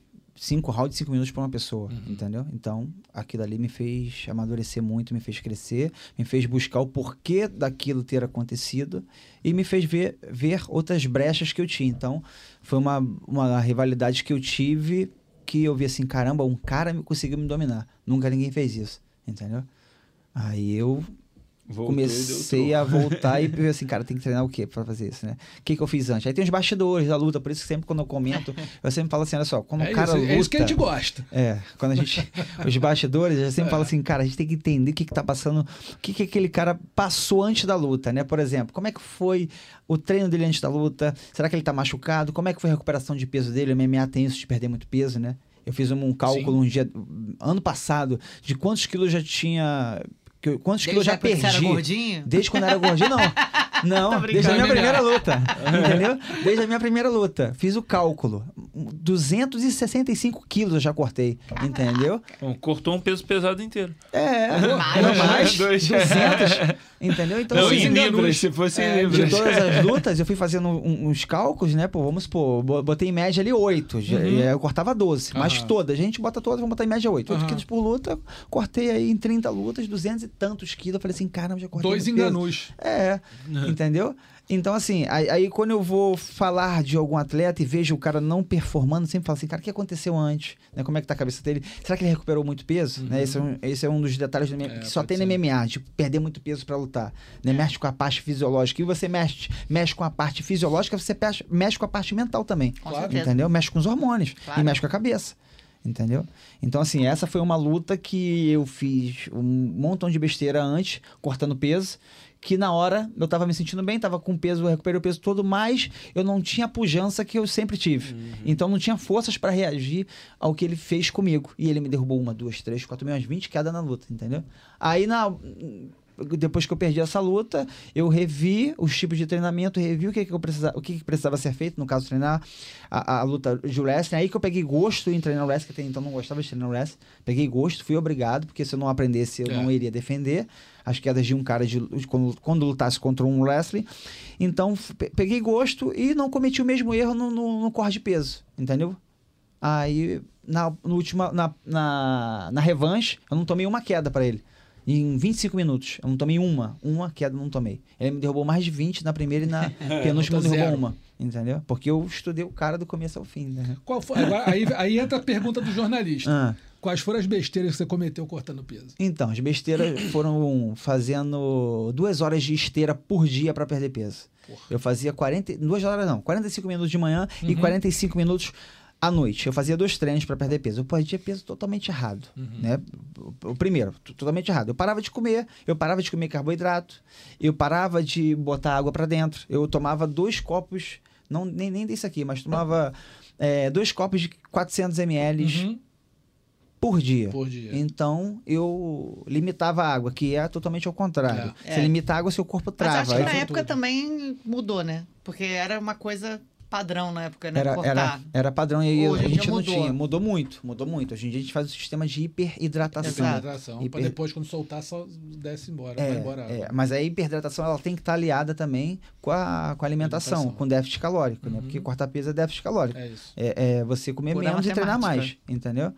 E aí também perder peso, pra gente, tem a tal da supercompensação de energia. É o quê? Treinar, é, é suar mais e é, quanto mais você treina, é- é, menos esforço você tem que fazer. Uhum. É mais suor e menos esforço, Sim. entendeu? Então como é que você sua bastante fazendo menos esforço? Tem que achar um... Um detalhezinho ali que, que é complicado de achar esse detalhezinho. E para você achar esse detalhezinho, seu corpo tem que estar funcionando bem. Então você tem que o quê? Hidratar bem o seu corpo, se alimentar bem, cortar o carboidrato na medida, né? Eu troco, não como carboidrato, coloco gordura boa. Uhum. Gordura boa, proteína, proteína também na medida, pouquinho. E muita água, entendeu? A hiperidratação. Então, esse processo que ajuda. Mas, para chegar nesse processo da semana da luta, você tem que preparar o teu corpo 60 dias antes, porque senão É. teu corpo não vai responder Não da vai forma responder. que você precisa. É então isso. tudo tem um processo de um quê? De mudar os hábitos, Uhum. dormir bem, se alimentar bem, colocar o, o alimento necessário no corpo, né, a gasolina certa, não muito, mas Nem também nem biscoito muito pouco, traquinas. nem biscoito traquinas, exatamente, biscoito, biscoito traquinas, né? E minha boca fica até babando. Já sei que eu vou te dar na próxima transmissão, Dudu. Na próxima transmissão. Pô, as quando- traquinas é. bom demais. É? Trazer bom, um não, mas- é, era bom Mas você come com o recheio todo, abre, abre com a maneira certa de comer. Eu como com tudo, pô. Tudo, Não, tem que abrir, comer De primeiro o chocolate, Você recheio. abre, chocolate, de É. morango. Antigamente tinham traquinas de banana, de limão, de mas aí tudo, pro- cara. proibiram. É, né? Acho é. que é porque fazia mal, não É. sei. Mas o que eu mais gostava era de banana, não tem É. mais, né? Entendeu? O meu E negócio aí, é chocolate, acabou. É. Porra, isso aí. Entendeu? Então, assim, pra você entrar num processo desse, tem que ser muito disciplinado. Porque Uhum. se você não for disciplinado, chegar na semana luta, você vai pagar o preço, porque É. teu peso não vai descer, vai travar. Aí, se trava, qual é a única opção que você tem? Fazer mais mais esforço. ainda, né? E aí, mais esforço, quer correr mais, todo. você se arrebenta. E o teu corpo não recupera em 24 horas. A gente tem 24, não, a gente tem 24, tem uns 36 horas É. para recuperar. Não recupera. Né? Tem um estudo científico que fala que você precisa de mais ou menos umas 60 horas para poder recuperar todo o, o corpo, né? De uma, de uma des- desidratação Uhum. Tão brutal, tão grotesca como essa que a gente faz, que, é, que faz mal pro É, corpo, é, entendeu? Mas tem que fazer. Se você não Fazer. fizer, você tá atrás dos outros atletas, entendeu? E curioso, né? é, esse papo de pesagem é uma coisa que a gente fala há anos e, e todo mundo. É um debate tão intenso quanto esse do Natan e Raúcho PFL aqui. Porque. É, é, um, e você acabou de dar o exemplo, né? O- um estado que dizia que tinha que ser no mesmo dia para os caras não perderem tanto peso. Vocês perderam o mesmo número de. o mesmo peso. E Só que e se prejudicaram na recuperação. O Dedé é um que sempre disse isso. Cara, se botar para ser uma hora antes, o pessoal vai continuar cortando e vai ser muito mais perigoso. Vai, porque Né? o atleta sempre, sempre quer estar na vantagem. É lógico. Entendeu? Nunca quer estar em desvantagem no- contra o seu oponente. Quanto mais Uhum. armas você tiver, melhor. E aí o a diferença de um atleta para o outro, muitas vezes, é quem consegue cortar o peso melhor do que o outro, quem consegue recuperar de maneira É. correta do que o outro, É entendeu? verdade. Porque isso faz diferença na hora ali, entendeu? Essa parte fisiológica. Demais, Entendeu? inclusive mentalmente, né? Mentalmente, pra caramba. Porque olha só, 100%. perder peso, imagina, 8 quilos em uma semana. Desgasta mentalmente. É. Aí te perguntar, já que você falou do Dedé aí, ele tem a planilhazinha dele também, né? Tem. Que ele te olha, ele sabe quanto você vai, você vai perdendo. Se quiser, eu tiro uma foto e te mando uma que Me eu tenho dele já conta, muito antiga. Me conta como é que é muito isso. antiga. Ele vai fazendo os cálculos, né?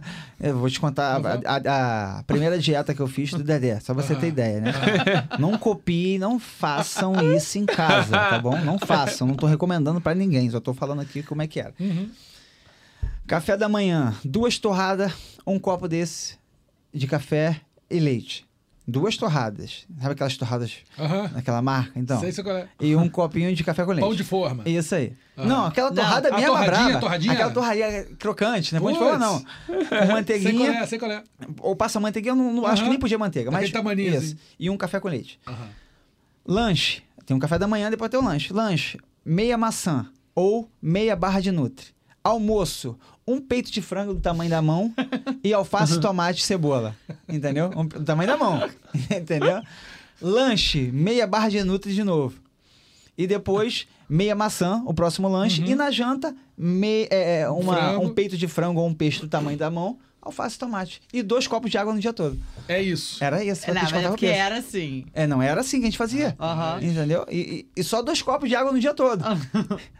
Então era sinistro. Rapaz, imagina você imagina. cortar 8 quilos fazendo isso. Não, não dá. Só que era a única coisa que a gente sabia. Entendeu? Que, que o Dedé sabia e passava pra gente. E dava certo. Mas entendeu? ninguém nunca pensou em, pe- em pegar assim, ó, vamos falar com um nutricionista, sei lá. Sim, sim, mas olha só. Naquela época, nenhum nutricionista tinha ali. Não, não, não, tinha expertise não MMA, tinha né? expertise luta. com esse tipo de, de plano para o Uhum. atleta cortar peso e recuperar rápido. Entendi. Entendeu? Então, eu ia Era- no. era cortar Eu peso. já fui mais, em, mais de 13 nutricionistas. O nutricionista falou assim: Dudu, você vai vai treinar assim? Ah, então você tem que comer 200 gramas de carboidrato. Eu falei, cara, mas eu tenho que cortar peso. Ah, mas aí você treina mais à noite. Aí se eu treino mais, eu me desgasto mais, o corpo não recupera.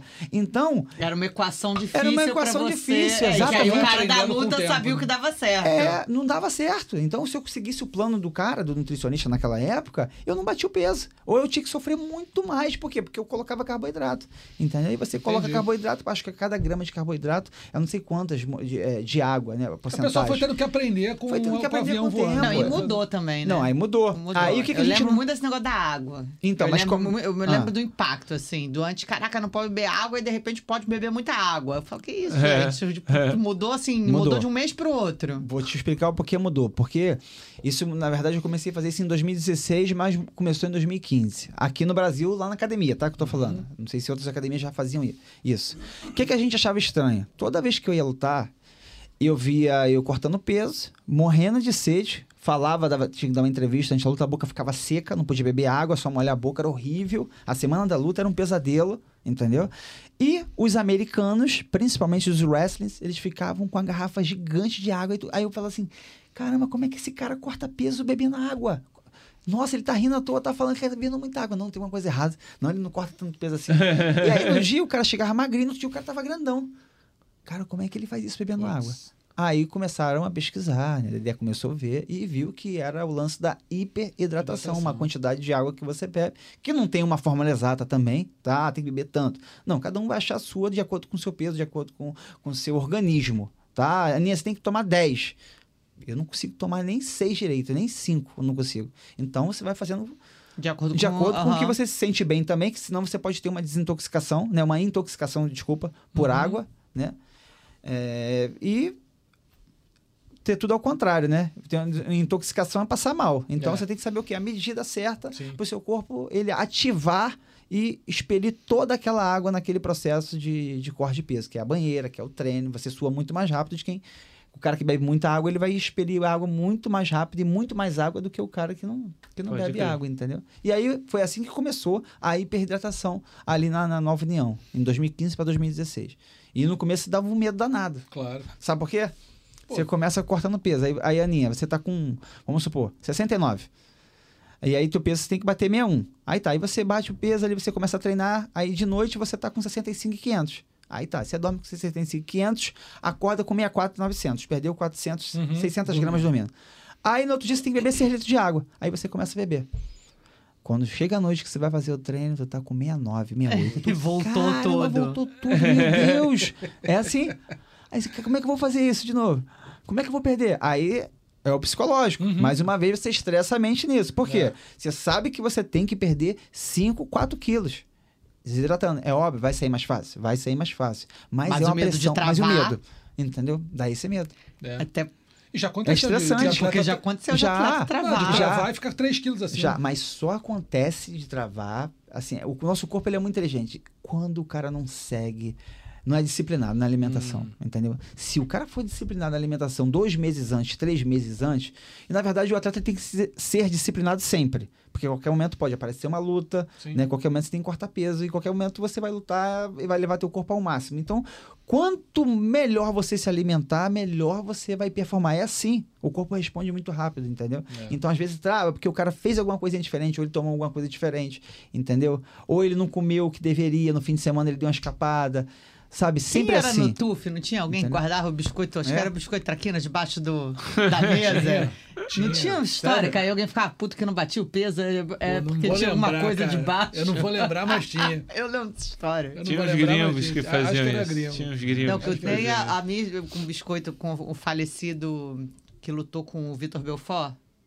Eu já contei essa história. Rapaz, Com o que, que faleceu há pouco tempo, o Anthony Johnson. Ah, É. Então, quando ele veio aqui pra fazer uma promoção da luta, eu já Ah. tava ali na, na- na semana Aham. de corte de peso. Ah. Aí ele me pediu. Aí eu tinha saído pra jantar com a assessora de imprensa, ela tava com eles, aí no final lá, "Ai, Ana, você pode levar o Anthony no mercado, que ele, quer, ele queria comprar umas coisas. Eu crente que o cara quer, né? Tá aqui no Brasil, quer comprar água, alguma coisa pra ter ali, não sei o que. Aí olhou pra mim e falou assim. chocolate. Qual é o biscoito aqui no Brasil que é igual o Oreo lá dos Estados Unidos? Cara. Aí eu, ah, negresco, né? Eu, caraca, será que eu. Oh, tá bom, né? Aí o cara comprou uns mil sacos de Que negresco, que eu, isso? ah, tá. Não bateu o peso pra luta, só lembrava que falava, meu Deus, eu que levei no mercado. É mesmo, Aninha? Tua. Ele não bateu nesse dia? Não, bateu. Que Eu, ai, meu Deus, eu, mas eu, só que era antes, entendeu? Aham. Tipo assim, isso era um mês antes. Só Aí, aí tá depois vendo? ele não bateu o peso. Tá vendo? Aí eu É, falo, mas é caraca, sério, nosso eu corpo é levei o cara pra comer negresco. Você é culpado desse negócio. Culpa tua. Passou mal no banheiro. Foi. Foi todo um rolê, assim. O caraca, eu não lembrava Não, do tinha, vi- tinha o vídeo do Vitor é, mastigando a toalha, Gelo. o gelo numa toalha, lembra? Lembro. É. E o Dana falando pra ele, ó, o Anthony não bateu o peso, um negócio desse. Lembra disso? Lembro, É. claro que É. lembro. Peso pra você, você acha que é realmente, assim, sempre foi a pior parte? Até 2016, 2017 foi a pior parte, porque eu fazia de qualquer jeito, entendeu? Então já passei muito perrengue pra bater o peso. Né, Hoje em dia eu tenho até um curso que eu falo sobre isso, eu mostro o método que eu faço pra cortar peso, Uhum. entendeu? Como é que eu corto 12 quilos em uma semana. Eu boto tudo que eu faço, reproduzo o que eu faço Uhum. e deixo bem claro. Isso aqui, eu não sou nenhum médico, não sou nutricionista, não sou nutrólogo, não sou nada. Eu só boto tudo que eu faço de acordo com a minha experiência que eu tenho de 15, 16 anos fazendo isso. Entendeu? Pra ajudar outras pessoas. Uhum. Deixa lá, quem quiser faz e vê ali e, e segue certinho e faz. Teve um garoto que fez comigo, o cara perdeu 40, e quase 42 quilos, entendeu? Porra. Ele era, também ele tinha, ele era acima, tinha, Tava bem acima do tava peso. bem acima do peso, ele tinha cento e pouco, entendeu? Aham. E era baixinho, 1,60m. Entendeu? Assim, mas o corte de peso sempre foi uma parte muito complexa e uma parte que faz até as pessoas pararem de lutar. Eu conheço Imagino. gente que parou de lutar aguentou, por né? causa de corte de peso, Não entendeu? aguenta, né? É, porque é, mexe com a cabeça, é chato. Qual foi a maior entendeu? loucura que você fez pra cortar peso, cara? Porque a gente já, já, já ouviu gente entrando em. Pô, tá- teve um, um, um Jungle Fight agora, que uma, há um tempinho, né? Que uma atleta lá do Amazonas, ela falou, cara, que pegou, entrava num carro com a equipe dela toda. a Em cidade- Manaus, né? É, em não, Manaus não, já foi, não foi em não? Manaus, não. Foi, foi lá pra dentro de- do, do Amazonas, assim, muito longe. Pegava quatro horas de, de barco. Não, na, na ida eram três dias de barco, na volta eram, sei lá, um dia e meio. E ela falou que na cidade dela não tinha sal, não tinha hotel, não tinha nada. Uma cidadezinha, povoado mesmo. Ela pegou um carro emprestado, entrou no carro ao meio-dia, o carro era preto, e ficou lá ela, o treinador e mais um alguém que ajudava. Os três dentro do carro suando que nem maluco pra ver se cortava o peso. E era isso. Roupa de plástico dentro do carro, meio-dia, sol de pô, Amazônia, não é brincadeira. Ficou lá, quatro horas dentro do carro, quando viu, tirou a roupa, tinha perdido, sei lá, três quilos. Eu não Tu fez uma loucura dessa? Já fiz já isso. Em Manaus É. que eu fiz. Por isso que eu perguntei. Foi em. Manaus? Ah, tá. Porque em Manaus é muito quente. É. E aí eu fiz isso pra lutar no Cassino Fight em Hum. 2007, quando eu lutei com o Aritano, num evento que tinha em Manaus de cassino. Nem sei se tem desse evento.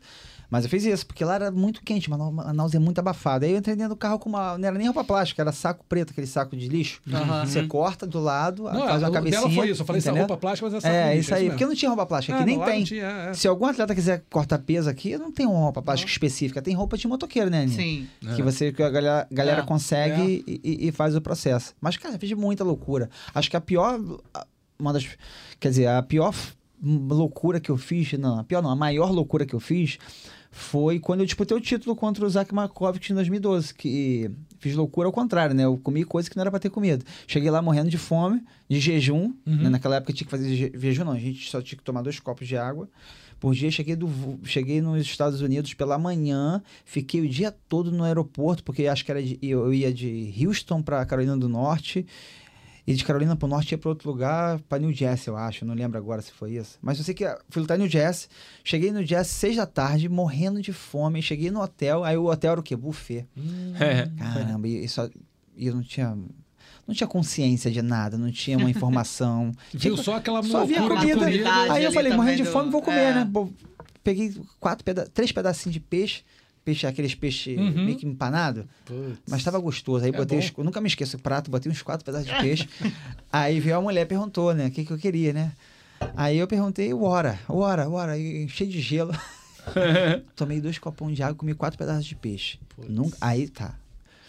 Eu saí, de- saí do Rio, comia quatro. Uhum. Quando eu fui pro, pro quarto, isso sem entrar no quarto, deixei umas malas lá, tava cheio de fome, eu tava em Acre só nesse dia.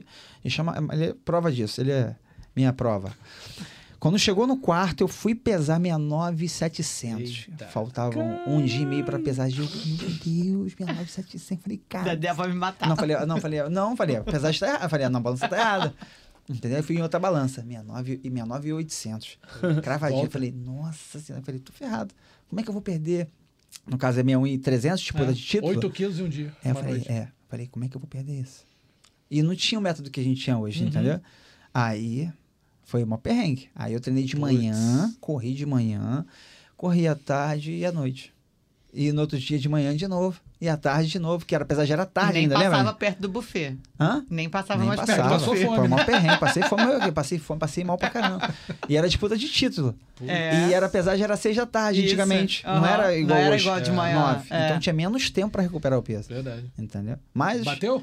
bati, pô. Nunca deixei de bater ganhou peso. o título E- ainda É, nessa ganhou luta. É. E recuperou quanto? Ah, ele deve ter recuperado Sete. 69, 69,900. Ele voltou pra 69,800. 69 só. Voltei pra 69,900. Ah, é o peso. É o peso. É, entendeu? Então, assim, é um então preço muito alto que eu loucura paguei. assim. Pô, foi dizer, uma foi, foi loucura. loucura, mas não foi tão Porque eu achei que, aquele, que assim. aquela água, aquela água e, e aquele Quatro peixe com sal peixe. nem ia É. ter tanto É. líquido, entendeu? E aí tinha um voo também. Eu fiquei desesperado. Ali eu falei assim, Pô, imagina. caramba, se eu não bater esse peso, eu não vou lutar pelo cinturão. Entendeu? Ainda perde a bolsa. E ainda pega a É, cabeça, né? 20% E é isso que ele falou. É, e aí então. começa E ainda a se sua queima neura com na sua evento, se queima com o cabeça. E aí começa na sua cabeça. Ainda começa na sua cabeça. Então, olha o tanto de coisa que você perde. Você perde a bolsa. E aí você ainda começa na cabeça, caraca, eu tenho que perder o peso. É, Aí você começa Isso a preocupar, preocupar com isso. só peso, entendeu? Eu- ele falou do Acre, só pra terminar, uma história engraçada que eu passei. Com, eu fui pra Jaraguá, eu Uhum. acho. Aí eu cheguei primeiro, assim, naquelas semanas que a gente ia segunda. Ia lutar o Acre, acho que tava o Acre, o Marlon e alguém que eu não lembro que era- não era você. Não. Era um terceiro. Eu fui pra Belo Horizonte, é Jaraguá? Jaraguá não, Não, era o que não tinha. Era o que é, o UFC normalmente, né, bota. Todos os, os grandes eventos botam em hotel que tem uma estrutura. Não, foi Legal. Natal, pô. Hã? Foi Natal. Não. Foi o negócio do, do- botou todo mundo no carro e foi pro motel? É. Natal, foi. pô. Aí, Foi Natal. aí os meninos me. Aí eu. Caraca, desesperado que não Eu tem, lá, não pô. tem sauna. É isso. Aninha, me ajuda. A Dedé começou a me ligar, Ana, pelo amor de Deus, ajuda os meninos, não tem sauna aqui. O que, que, que faz? Não tem banheiro no quarto. Cara, vou ligar pra algum motel isso na aí. cidade. Isso aí. Aí eu liguei para um motel. Oi, tudo bem? Cobra extra pra entrar com três pessoas. É. Ficou famosa em Natal, mano. Levando os meninos pra entrar no É não isso, vou é. entrar com vocês, É. não, que depois vamos fazer foto minha. É é. Só me É manda verdade. foto pela matéria. É, Faz a foto, todo mundo dentro do banheiro e me manda. Mas Quem aí foi? vocês. que- Quem foi? que- Era Acre, Marlon e. Depois Não. Rony Marques? Pode ser. Acho que era o Rony Marques. Que aí depois teve o acidente. É, acho que foi ele. Acho que foi. Não tenho certeza, não. Muita Cara, coisa que passei acho que foi, né? Aqui- ah, Ajuda os meninos, por favor. Eu não Tem vaga muita no loucura, né, motel pra... Esse aí- e aqui no Rio tem um hotel que já tá conhecido por isso já. A gente É já tem um mesmo? hotel certo pra fazer isso. Aí vai todo mundo dentro do carro. Aí o que que faz? Vai os dois, as duas pessoas, os dois homens vão na frente Aham. e os que vão atrás, todo mundo abaixadinho pra não pagar. Olha aí, é pra não pagar extra. É, porque eu acho que paga extra Paga quando extra, você pô. entra com mais de uma Só pessoa Só que- no motel. É, só que agora esse hotel tá tão conhecido, né? Hotel Serrano Largo do Machado, que a gente já liga, eu ligo antes e falo, olha Avisando, só, ó, vou chegar aí. vou chegar aí tal hora. É, vai eu e mais três pessoas, a gente vai pra perder peso, tá bom? A mulher já sabe. Então agora tá tranquilo. Mas antigamente, É. ela tava se olhando pra cara do outro, assim, de vergonha, todo mundo sem graça. Tudo bem? Ó, a suíte e tal. Tem banheira? Obrigado. Cara, dava uma vergonha. É isso, entendo, É, sei assim, bem. Suíte e tal, tem banheira? Tem essa aí mesmo. Essa Obrigado. Aí a mulher leva assim, ó. Pô, Assim, ó. Dentro do carro, assim, cara. e, dois, dois malandros lá embaixo com. com- Não, É. é, e a tua cara assim, meu irmão, essa mulher vai te tirar foto aqui da gente, ferrou. Ou se conhece alguém da tua família, vai falar. Até explicar. Até explicar né? já era. Já já era. era, já foi. Se bota a foto na rede, então, É. abraço. É. Bom, vamos, vamos dar sequência aqui ao, ao podcast? Mais alguma pergunta pro Dudu? Ah, eu acho Mas que na verdade ainda tenho muitas, mas. É, é, eu acho que mas ele vai ter que voltar quiser- esse é. dia. Vai aparecendo, a gente vai fazendo. Vai aparecendo? É. Então, beleza. que A gente vai falar- Dudu, bem-vindo, que é nosso novo comentarista Claro. aqui da É. casa. Da casa, né? tá aqui. É. Obrigado, Colega. obrigado, Aninha. Estamos aqui na, na resenha. Deixa eu falar rapidinho aqui da luta do Whindersson Nunes contra o Kim Kenny, luta de boxe que aconteceu no último sábado. O Whindersson Nunes acabou derrotado pelo inglês, né, por decisão. E aí ficou aquela sensação de que poderia ter sido melhor, né, Ana? Você comentou o evento aí, o que, que você pode falar dessa? É, na verdade ficou muito, né, essa sensação. A gente não conseguiu. Eu acho muito importante ressaltar que a gente não ouviu o corner, então, assim, é, nos- colocar É, ali uma que foi, responsabilidade nos treinadores, eu acho complicado, a partir do momento que você não sabe o que que aconteceu ali. É, mas fato é que o Whindersson, ele, ele, tá, ele voltava sem parecia uma O Kim Kenny muito mais alto, muito mais forte, muito mais rápido, com muito mais recurso e, muito, e usou muito bem ali na envergadura, não só para atacar com a mão da frente, mas também para manter a distância. É difícil lutar com um adversário assim, Hum. espe- especialmente né, no caso do Whindersson, que ainda tá é, começando amador, ali, né? né? Tá É, então, assim, você adaptar um jogo para uma dificuldade como essa é complicado. Sempre muito complicado lutar com um cara com uma envergadura muito maior. Mas o que a gente via é que parecia que ele voltava nos rounds sem tentativa, Sem né? Sem plano B, do tipo, eu entrei, pô, o cara é mais alto que eu. O que, que eu posso tentar fazer de diferente? Ele, ele voltava muito parecido, né? Em todos os rounds, aceitando muito, muito, muitos golpes, aceitando muito é, a luta. Acho que foi basicamente isso, assim, não tem muito o que falar, né? É, é, e, e- mas se divertindo, eu, eu, eu tiro meu chapéu, assim, eu acho que as pessoas têm que entender que é um outro tipo de evento, é um outro tipo de entretenimento. Foi o que eu falei, se você não gosta, beleza, ninguém tem que gostar, é obrigado a gostar de nada. Eu acho que o Whindersson, sim, coloca uma, uma visão ali em cima do esporte, da arte marcial, dos valores que a gente tanto fala da arte marcial, que ajuda a arte marcial como comunidade de luta. Não acho que seja Ai, meu Deus, ele tá tirando meu espaço como lutador. Eu não enxergo dessa forma. Eu acho que são coisas distintas, momentos diferentes do próprio mundo, né? E, cara, lutou mal, assim. É, é, eu acho que ele mesmo tem essa consciência. Mas, ao mesmo tempo, essa humildade e resiliência dele fazer a piada com ele mesmo, né? Então ele foi lá e falou, botou nas redes sociais: é, pô, perdi no combate, mas quem sabe agora na reprise da Globo eu venço, É, né? Saiu lá, abraçou o cara, deu os méritos pro cara. Pô, foi um showzaço, né? Assim, eu me arrepiei na entrada ali do entrada Eu me, dele me, arrepiei no bom. evento inteiro. Tava falando com vocês antes, né? Já tive naquela arena. É uma arena muito realmente. É, concentrada, então você realmente vê a torcida, e aí você vê o tanto de brasileiro que tava ali desde o início, cantando o Vai Morrer pra primeira luta, né? Lotada desde o início. O momento dele entrando com rapper foi muito maneiro. Então, assim, acho que ele é, faltou um.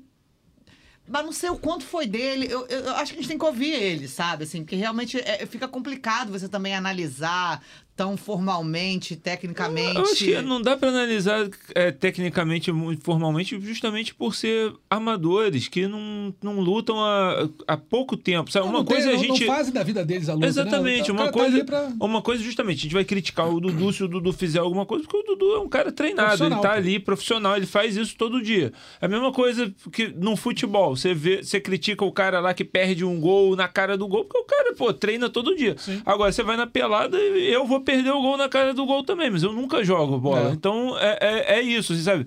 Não dá pra gente ficar analisando muito tecnicamente, nem muito pra mim, cara. Ele foi lá, fez o que dava, o outro tava, é, tinha mais experiência ou mais técnica, tava, treinou melhor mesmo, e pronto. Mas, cara, o garoto foi super corajoso, foi super. é, deu um show, deu. entreteu a galera. Na outra luta ele tinha pego um outro cara muito inferior também. E agora, quando ele for pegar o outro ali, o Jarvis, vamos ver se ele. Não, Jarvis não, o Big Nose. Não, Ah, o Big Nose Whindersson. vai enfrentar o King Kenny. Isso, o é. Whindersson Ah, tá. vai pegar o Jarvis para o terceiro sim. lugar.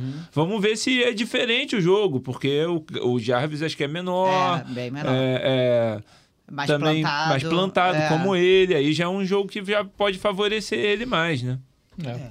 O que, que Eu- você achou? Chegou a ver a Eu luta? acho, vi, eu vi a luta, sim, gostei da luta. É óbvio que ele poderia ter sido melhor, mas eu acho que ele fez o melhor que ele pôde na condição que ele tinha naquele momento, Hum. entendeu? É óbvio que ele pode sempre estar melhorando, né? Eu até vi a declaração do, do Popó, não sei Popó. se vocês viram, né? É. Falando e tal, que, pô, que culpou os treinadores dele, né? Respeito demais a, a, a colocação do Popó, mas não concordo. Eu acho assim, a culpa, o culpado disso foi o Whindersson, né? É. O Whindersson, ele tá realmente tá melhorando. Acho que, na verdade, nem, nem tem culpa. Ele tá aprendendo no processo. Exato. Né? Ele é muito novo é, dentro do boxe, ele tá aprendendo se boxe frustra assim, agora. vamos lá, é, é aquela coisa, você vai fazer um sparring, né? Uma pessoa mais amadora. Tipo, eu vou fazer um sparring. É óbvio que eu vou ter uma dificuldade com uma pessoa mais alta que eu, eu vou. Assim, aí o que fala, talvez eu vá procurar, mas talvez também vai me frustrar eu tentar esquivar aqui um pouco, né? Claro. E sair o cara. Porque ele era muito maior, né? Ele fazia uma- as graças e tudo mais.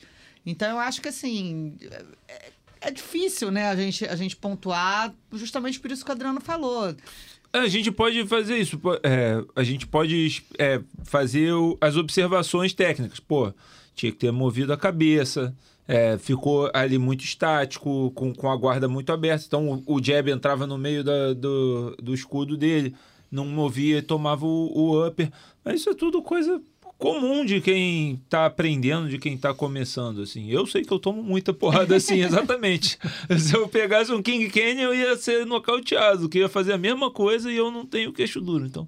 É, na verdade, assim, eu, eu, eu não vou falar nada tecnicamente, porque concordo com todos vocês. É, é um amador, é um cara que tá ali, né, faz, com outro propósito. Ele não tá ali. Acho que ele não tá ali para ser boxeador profissional, ele tá ali para divulgar a modalidade, para dar visibilidade, para ter um pouco de visibilidade, um pouco mais de visibilidade também, além da gigantesca que ele tem.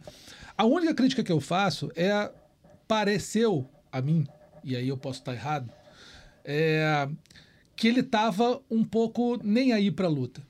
E eu acho que, por mais que você esteja ali, pô, você é amador, você não sabe, não sei o quê, existe uma coisa que quem sobe ali, eu nunca subi, mas já conversei com muita gente que subiu, que é, é o brilho. Então, se você vê o cara entrando com a roupa do Brasil, o pessoal ali com a roupa da Argentina zoando, o cara ali fazendo gracinha com você, rebolando, olhando na tua cara, rindo, fazendo graça, olhando pra câmera, segurando a tua cara. Na boa. Eu, acho sei, que. mas eu acho que ele frustrou ali, cara. O cara Pode conseguiu ser. frustrar ali na distância. Eu acho que e- você tá falando mais um do, pré- do pós-luta, talvez? O pós-luta me deu essa certeza. Aham. Então, pelo menos me deu essa é, uma, uma, uma, uma indicação muito forte que ele não estava muito aí para luta. Então, assim, é, do- no pós-luta, ah, galera, é isso aí mesmo. Ah, sabe, quer saber? Agora eu vou tomar um negócio, vou fumar um. Vou... Ó, tinha gente ali que foi, que pagou o ingresso, uma galera na maior expectativa, a torcida torcendo pra caramba, rede social bombando. Me pareceu que ele não estava muito. Não, eu achei que Pô, ele às tava vezes, assim. assim, às vezes pode ser, ele, ele fala isso justamente pra amenizar a dor dele, mas na hora É. que ele bota a cabeça no travesseiro é diferente. Assim, ele parece ser um cara competitivo, entendeu? Ele gosta do boxe, ele tá praticando, ele tá se dedicando, né? Pelo ser. que ele mostra nas redes sociais, ele tá querendo aprender a nobre arte, entendeu? Eu não sou nenhum especialista do boxe, Uhum. mas eu entendo e eu procuro estudar o boxe. Claro. Então, assim, ao meu ponto de vista, eu vi que teve algumas falhas ali técnicas, teve um bloqueio, conforme você falou, Aninha. É, isso Pelo- pela discuto, questão da, de, de tamanho, questão da de tamanho. envergadura, que isso faz uma E- diferença gigante, porque como É. o cara é maior não- do que você, e- e isso pra você chegar mais próximo dele é um pouco mais complicado. Você tem que cortar a passada, Exato. entendeu? Você tem que ir mais pra cima, ir mais pra frente, por quê? Porque um cara que na distância, a meia distância pra longa é toda do É cara. cara. Então você, por ser menor, você tem que manter da meia pra curta. E ele não conseguiu. Todo. E ele não conseguiu. Aí o que acontece? Ele começa a se frustrar, começa a tomar soco, Uhum. e aí começa a fazer firula ali, brincar ali um pouquinho, que é o jeito dele, entendeu? Só que aquilo é muito pouco tempo, ele tem quatro Pode anos ser. de boxe, é muito novo, tem um caminho muito grande pela frente. Eu acho que não tem culpado, né? Diferente Não, não. do, do, do, do Popó, culpou ninguém. os, os- É, é, os coitados dos treinadores, né? Porque assim, o, I- o, o nem Whindersson tem condição total de contratar o melhor treinador. É. né? Se ele não chamou o Popó, porque ele não chamou porque ele não quis. Ele poderia Uhum. ter chamado que o Popó já se ofereceu para ir lá Sim. treinar ele, ou chamar outra pessoa, mas isso é do processo. Ele precisa de tempo de amadurecimento, precisa de tempo comentando aqui até você ficar sagaz, ficar muito. Pegar o eh, tempo, pegar, pegar Precisa de o- robustez, entendeu? Tempo de Uhum. tela ali, tempo de tatame, tempo de ringue, até você pegar maturidade, entendeu? Então, assim, ele fez o melhor que ele pôde na condição que ele Pode tinha ser. naquele momento, né? Enquanto ele fazer tem um condições- contraponto. Vou só fazer um contraponto rápido aqui à tua argumentação. Que na luta anterior, a Barbie, tua amiga. Então, mas a minha a amiga Barbie, Ellen ela tem Page? 1,82m, cara. Mas peraí, não vou falar Ah, dela. Deixa eu ah, terminar é, de falar. Emily pra você. Brooke. É grande. Ah, tá. É. Emily que Emily ela nela, a outra é muito A mais Barbie técnica. Tá bom, mas eu vou falar da outra. Deixa eu Aham. terminar de falar pra você me, pra você me dizer. Tem a, a Barbie de 1,82 e tinha uma lutadora de 1,60, sei lá, 1,65, É, alguma coisa aí. assim. E a outra lutadora, muito menor, partiu pra dentro. Ah, ela tomou? Tomou pra caramba. Mas ela partiu pra dentro a luta inteira. Né? Então, assim, a talvez a desvantagem dessa. Como é que é o nome dela? Desculpa. Emily, Emily Brooke. Brooke. Emily Brooke tenha sido muito maior, acho que não, tem, acho não, foi muito maior em termos de distância para Barbie do que pro do Whindersson pro, pro Sim, King Kenny. mas o King Kenny é muito melhor que a Barbie. É. Tá, tudo bem. Não, então, Mais a técnico. Barbie, ela... Então fica ela- mais difícil de Fica você mais difícil entrar você entrar, entendeu? Tá, tudo bem. A Barbie, cara, a Barbie se abria toda que, tipo, até parece eu lá no sparring. Jogava o cruzado daqui assim, ó. Aquele modo- Não, você sabe que o sparring de mulher, na academia do Du pode falar isso. Sparring de mulher amadora, ainda por cima. É guerra, A- a- é guerra. É guerra. O Claudinho lá nunca deixou. É guerra. É guerra. Agora ele até deixa um pouco. Não tem essa. Entendeu? Mulher não sabe. Se mulher que é competitiva, é um É, inferno, aí, é entendeu? É guerra. E a Barbie. Só que aí a Barbie, se fosse uma, um pouquinho maior, a Barbie podia ter passado alguns apuros ali, Uhum. entendeu? É que a menina, cara, ela era muito curtinha mesmo. Porque a Barbie se botava aqui a menina ainda tentava encurtar. Acho que faltou sim. Não, acho que o ímpeto Whindersson maior é o poderia. Não, É só um isso que eu ímpeto. falo. acho que é- é- é- bloqueou de alguma forma. Não, não travou de não conseguir, né? Acho que a movimentação a passada foi alguma coisa que me, né? porque- até porque, por ele ter falado muito sobre o caminhar, é, até nas entrevistas anteriores, o Adriano entrevistou ele, Sim, ele, sim. ele, ele, né? Quando a gente falou um pouco Ah. muito sobre boxe, que é aquilo que a gente fala, né? Boxe é muito mais a perna, né? Uhum, e você saber andar do que você só, só jogar. Principalmente né? cubano. É. e se colocar, né? Aonde você. A posição que você vai colocar, enfim, né? Toda essa questão de posicionamento. Então, me fa- achei que assim, me, me espan- não me espantou, mas assim, achei que ele travou ali no, no momento em que ele realmente não conseguia. E, e primeiro frustrado, né, pelo. pelo, pelo é, tamanho e pelos golpes, porque o King Kenny começa, né, realmente pra acabar. Aí vem o knockdown no segundo. O quanto ele recuperou daquele knockdown também? Não sabemos, né? Você vê É. a Julie Poca, ela se assustou pra caramba quando o nariz dela sangrou. É verdade. Ela saiu que nem a Tomou um louca, susto, né? é. tomou um susto ali com o nariz sangrando. Porque é isso, assim, eles estão todos se preparando e tal, mas estão tendo primeiras experiências Exato. profissio- é, pro- primeiras experiências No esporte. reais no esporte, né? É, a- aquilo que todo mundo sempre fala assim: vamos avaliar pelo vídeo batendo manopla. Eu sou a maior- melhor manopleira, sempre adorei bater manopla, fazia combinação com, o- com o com o Nenzão de 50 golpes. Fazia na cadeira de rodas, era o máximo. Os vídeos são lindos pra internet. Cara, É outro completamente mundo, diferente. entendeu? Quando É, tem alguém te não tem nada a ver, atacando. Exatamente. E a gente tem que lembrar também que tem um outro cara ali que tá querendo ganhar, né? Não, que é tá vencendo, tá treinando, que é maior, que tem os braços longos, que joga bem na distância. mais experiente, Não, né? Mais experiente ainda, Beleza. isso é verdade. É O cara, o cara Mas vocês não acham que pode ter acontecido alguma coisa do tipo o Whindersson ter pensado o seguinte? Tô no, no campo da hipótese aqui. Ó, eu lutei com o Popó e eu não, não caí. Né? Não fui nocauteado. Porque o Popó não quis, mas não fui. Eu nocauteei o Filipek lá como eu quis. Pô, esse cara não vai bater mais que o Popó. Então, assim, acho que tô bem. E aí chegou na hora, a coisa não andou. A, coisa, não andou, tomou dois golpes fortes, o Aninha falou, deu uma Knockdown. travada. É isso aí, deu uma travada e agora o que, que eu faço? Não consigo entrar na distância dele, o que, que eu faço? Pode ser também. Pode ser. Tem isso. O entendeu? pode ser, pode tudo, né? Com Porque certeza, e a- acho que não só ele, todos nós achamos que pelo ele ter vencido o Filipek, o que ele mostrou contra o Filipek, a gente É. achou, pô, ele aprendeu, ele tá Não, e sabendo lá ele lutar. movimentou bem, ele pegou é cintura. Uhum. Eu achei que ele ficou muito Mas- na mesma cor. na- é, O que, e aí eu Parado. acho que vai mais pelo comentário do Popó, e aí eu acho que assim, a gente não sabe porque a gente não viu o corner. Então eu não sei até quanto foi Pois não é. ouvir instrução do corner ou, né, ou uma decisão. É. É nem decisão, que às vezes, né? Não é tipo.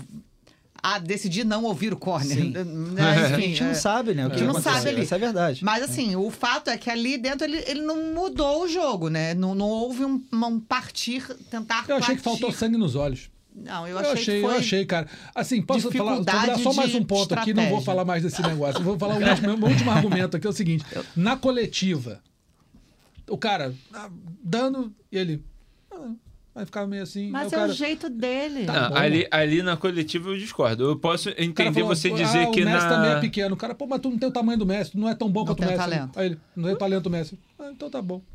Pô, então tá bom, Mas meu é o jeito Pô, engole o cara, meu irmão, parte pra dentro. sei lá, eu, aí, eu aí eu discordo. Aí na coletiva eu acho que é um é show pros É, caras lá e eu acho. Lúcio, quando mas eu eu gostei lutar, da, eu vou gostei muito da, assessor de imprensa. Eu gostei muito da Eu postura dele na, na coletiva, porque ele justamente a consciência dele. É isso. Ali é todo mundo artista, cara. É todo mundo. é, ninguém é lutador profissional e todos falando, querendo parecer lutador profissional. Ok, eles sabem que é um show e eles estão tentando vender. Eu entendo também eles fazerem isso. lógico. Mas soa muito ridículo. Soa muito ridículo Não, a lá, Danielska, cara. a Miss Danielska e a, a Whitney, sei lá o que, falando: Não, eu vou acabar com ela amanhã quando você nem sabe lutar, cara. E, e esse, e, esse, e o cara do nariz falando: Eu vou nocautear todo mundo, sei lá o quê. Meu irmão, não deu outra. O, o cara ali, claro, ele ganhou e tá, Ganhou é, pode ser que. Ganhou bem porque o outro é fraco. É. É, pode, ser, pode até ser que ganhe do, do Kenny e tudo mais. Mas você viu o cara com a guarda toda aberta. Se o outro fosse bom. eu falei isso, se o né? outro fosse bom. é aqui, ó. Ele tava morto, amigo. Tava Ele morto. tava morto aqui. Aberto, eu né? até pensei Diferente, que o. sabia, ele não eu sabia até pensei-. Não, a guarda era meio espalmada. Sabe, a guarda de espalmar, assim? Sim, ele sim. deixava a luva meio assim. Eu falei, que isso, cara? Tá Eu até pensei né? que É, ele seria. Ele tava com a guarda assim. Eu até pensei que ele seria uma boa luta pro, pro Whindersson, que o Whindersson ganhava esse cara, porque o cara com a, com a cintura ali toda vindo pra cima e sem ser tão maior, o Whindersson podia ter marcado ele ali fácil. Qual cara que você tá falando? O, Essa que- hora? o- é, o do Esse- nariz esse. que ganhou Ah, tá. a, a O anterior, que ganhou o do Jarvis. É, Mas achei o King Kenny muito bom. mas isso, Eu os também. caras falaram pra caramba, falavam pra caramba e nenhum. de- E aí ele fala isso, cara, nenhum aqui, nenhum de vocês ganhou cinturão nem nada, tá todo mundo convidado, tá todo mundo aqui agindo como se fosse lutador. E eu acho que esses Mas eventos. queria que agisse como, cara? Aí, sei lá, meio esquisito, então tá lá pra lutar, ah, aí, ó. Acho que esses eventos são bons justamente pro cara entender, cara, que é, ser lutador. é, todo mundo quer ser lutador pra falar na coletiva, falar pra caramba, é, chegar ué. na encarada e Mas o ali é todo mundo Mas presepeiro quando mesmo. entra no negócio, a- o bagulho E é todo mundo aí tá acostumado com isso. Sabe que o que vende é o entretenimento, É, entendeu? É Gente, isso. a mulher botou os pés de fora. É. Não foi publicado, mas o, rolo, aconteceu isso. É, sabe? Assim, E continua girando nas ali- redes sociais, né? É, ué. É isso. Ali tem que ser presepeiro Tem que ser a Barbie. Porque se Não, você chega porque ali num agora eu sou negócio meio time blasé, pô, você tá aqui falando, você não é lutador, você nunca deu um tapa. Mas é isso, Não, cada, mas mas é a cada um tem o seu estilo é. e cada um vai Beleza. gostar. Você vê, eu gostei dessa atitude. Acho que É, muita eu- gente gostou dessa Isso. atitude. É, tem gente não. como você que É. não, que prefere o cara ficar Mais falando, porra, é. você é muito pequeno, sei lá o quê, você Eu não é o a Messi. Ah, Agora a beleza. Julie Poca. Eu gostei da Julie Poca. Porque a Julie Poca era engraçada, que ela fala com a voz assim. Aí depois ela fala assim, irmão. Ela ela fez a isso voz. com, já a, voz, com a né? Emily na encarada. Foi engraçado. Pois é. Ah, meu coração, quer dizer, meu coração vai pra Julie Poca, mas eu posso só fazer mansão rosa, a Barbie. Faz aí. Gente, entra no Instagram da Barbie. Segue a Julie Pouca, mas segue a Barbie. Ela vai te aterrorizar. Você vai ficar horrorizado, mas fascinado. É um caminho sem volta. Calma, calma, né? É calma, sim. É calma. sim. Mais ou menos. É sim. Vamos rapidinho pro destaque da semana? Vamos. Então embora. vamos embora. Destaques da semana, nocaute finalização. É, sempre lembrando que todos os, os candidatos a, a nocaute finalização da semana estão lá na nota do podcast no combate.com. É só você entrar lá e ver se concorda ou discorda das nossas avaliações. Primeiro nocaute, temos três candidatos. Três candidatos. Magomed Giri, o Markadziev, nocauteou Yonibek Yaborov com a joelhada voadora no primeiro round no ACA Young Eagles número 38. Luiz Robles nocauteou Alexis Arauz com uma poderosa joelhada no Fury FC 81 e o Darko Stosic mostrou toda a sua potência no nocaute aplicado em Stefan Wojciak no KSW 84. Começar com a Anaísa, nocaute. Eu Anaísa. vou no último, no local de mão mesmo. Não me impressionaram essas joelhadas, não. É, Darko É. Stosic, É. Adriano, É, eu também gostei desse aí do Foi? Stocite, esse, esse cruzado aí. Dudu. Eu gostei da joelhada voadora no A ACA, a primeira, do Magomed. Eu também. Linda. Empatou. Ele, é. Ele fintou ali, jogou pulando com tudo. Acho lindo esse golpe. Eu achei bonito também. Na eu até achei, eu até do outro, achei né? que o, o Robles, É, a, a- do Robles foi mais rápida, mas o, mas o Magomed ele preparou, né? Ele, ele- ele falou a primeira, ele deu a entender, ele mostrou que ia fazer isso na primeira, a luta girou um pouquinho, acabou ele foi na segunda e aí levou. Foi mais plástica. Foi mais É. plástica, eu também achei. Mas enfim, empatou aqui Darko Stosic e Magomed É, Guiri ia dois. dizer pra gente tirar na moedinha, mas ninguém tem, Não tem moeda, moeda, mais. É. acabou a moeda. Para o ímpar. moeda e É, cheque, ser acabou. o ímpar, né? Moeda e cheque não tem mais. Finalizações da semana, senhores. Vamos ver aqui mais três candidatos. Três, mas vai ter um quarto aí que o Neif É. vai botar no, no jogo. É, Phil the Freeze finalizando Shimon Bayor com estrangulamento, mantendo seu reinado no KSW 84. Sebastian Prisbich apertou a guilhotina ao apagar Islam Jabrailov no KSW 84 também. Gary Tonon finalizando Shamil Gazanov com leg lock no One Fight 12. E quem, Anaísa? Eu vou votar na Maíra Chitara, finalizando a Holly Holm ali no segundo round. Achei linda a finalização, surpreendente. Surpreendente, mas ela já tinha feito isso antes, né? Aham. Então é um golpe bem característico dela, mas é um golpe muito significativo, não só a vitória, porque é uma vitória em cima de uma ex-campeã, uma vitória muito importante no momento que a categoria está aberta e que pode credenciar a Chitara aí ao cinturão da divisão. Parabéns, Chitara, meu voto é seu. Adriano. Ah, eu vou com o Gary Tonon. Essa chave aí de perna, a gente tava vendo aqui antes. Impressionante, cara. E acho que dá uma machucada no cara, hein? Pô, que, que um machucado. Aquele, ali, aquele joelho ali. Cirurgia. O Dudu te mostra daqui a pouco pra ver se machucou Provavelmente ou deve ter machucado. Eu também vou no Gary Tom. Vai Aquela, aquela posição que ele fez é uma posição ali muito complexa de Uhum. se fazer, não é fácil. E ele só esticou o corpo dele, provavelmente deve ter instalado todos os ligamentos ali. Não sei, não sei qual é o. Qual é a resistência do, do russo? E esse Uhum. russo é um russo duríssimo, é um cara que boxeia bem, que é bom de wrestling. E o, o Garotão, querendo ou não, ele é novo no MMA, É. entendeu? Só que Mas ele tem um jiu-jitsu Ele tem um jiu-jitsu excelente, É. né? Aquele cara é um sapateiro nato, né? Ele, ele vem de chave de pé, entendeu? Rapaz, vamos, vamos empatar de novo, porque eu vou na Maíra Chitara também. Concordo com vocês que da- das, das três aqui, eu achei que a melhor foi a do Gary Tonon, mas a Maíra Chitara vai levar meu voto por, assim, pelo menos uma menção honrosa. Porque é isso, ela finalizou a Holly Holm, que é uma ex-campeã na luta principal do UFC, a primeira luta principal dela, se eu não me engano. Né? E aí se colocou no bolo aí pra, pra disputar o cinturão. Parabéns pra Maíra Chitara. Ah, 2 a levou 2 um para o 10. ímpar para ver quem ganha. Vamos, vamos, É. vamos. para. Ímpar.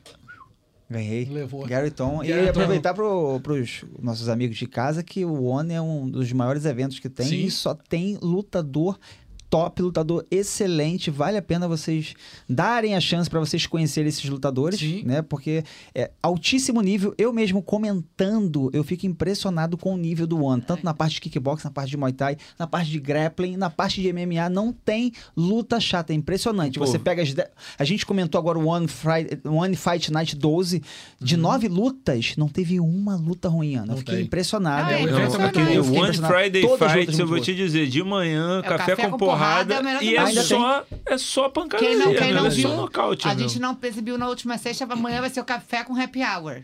Aí. Ah, é. É às legal. sete da noite. Boa. Café Legal. com happy hour. Cara, É tem um. porrada tem um com holandês happy hour, né, o Renier É, caso.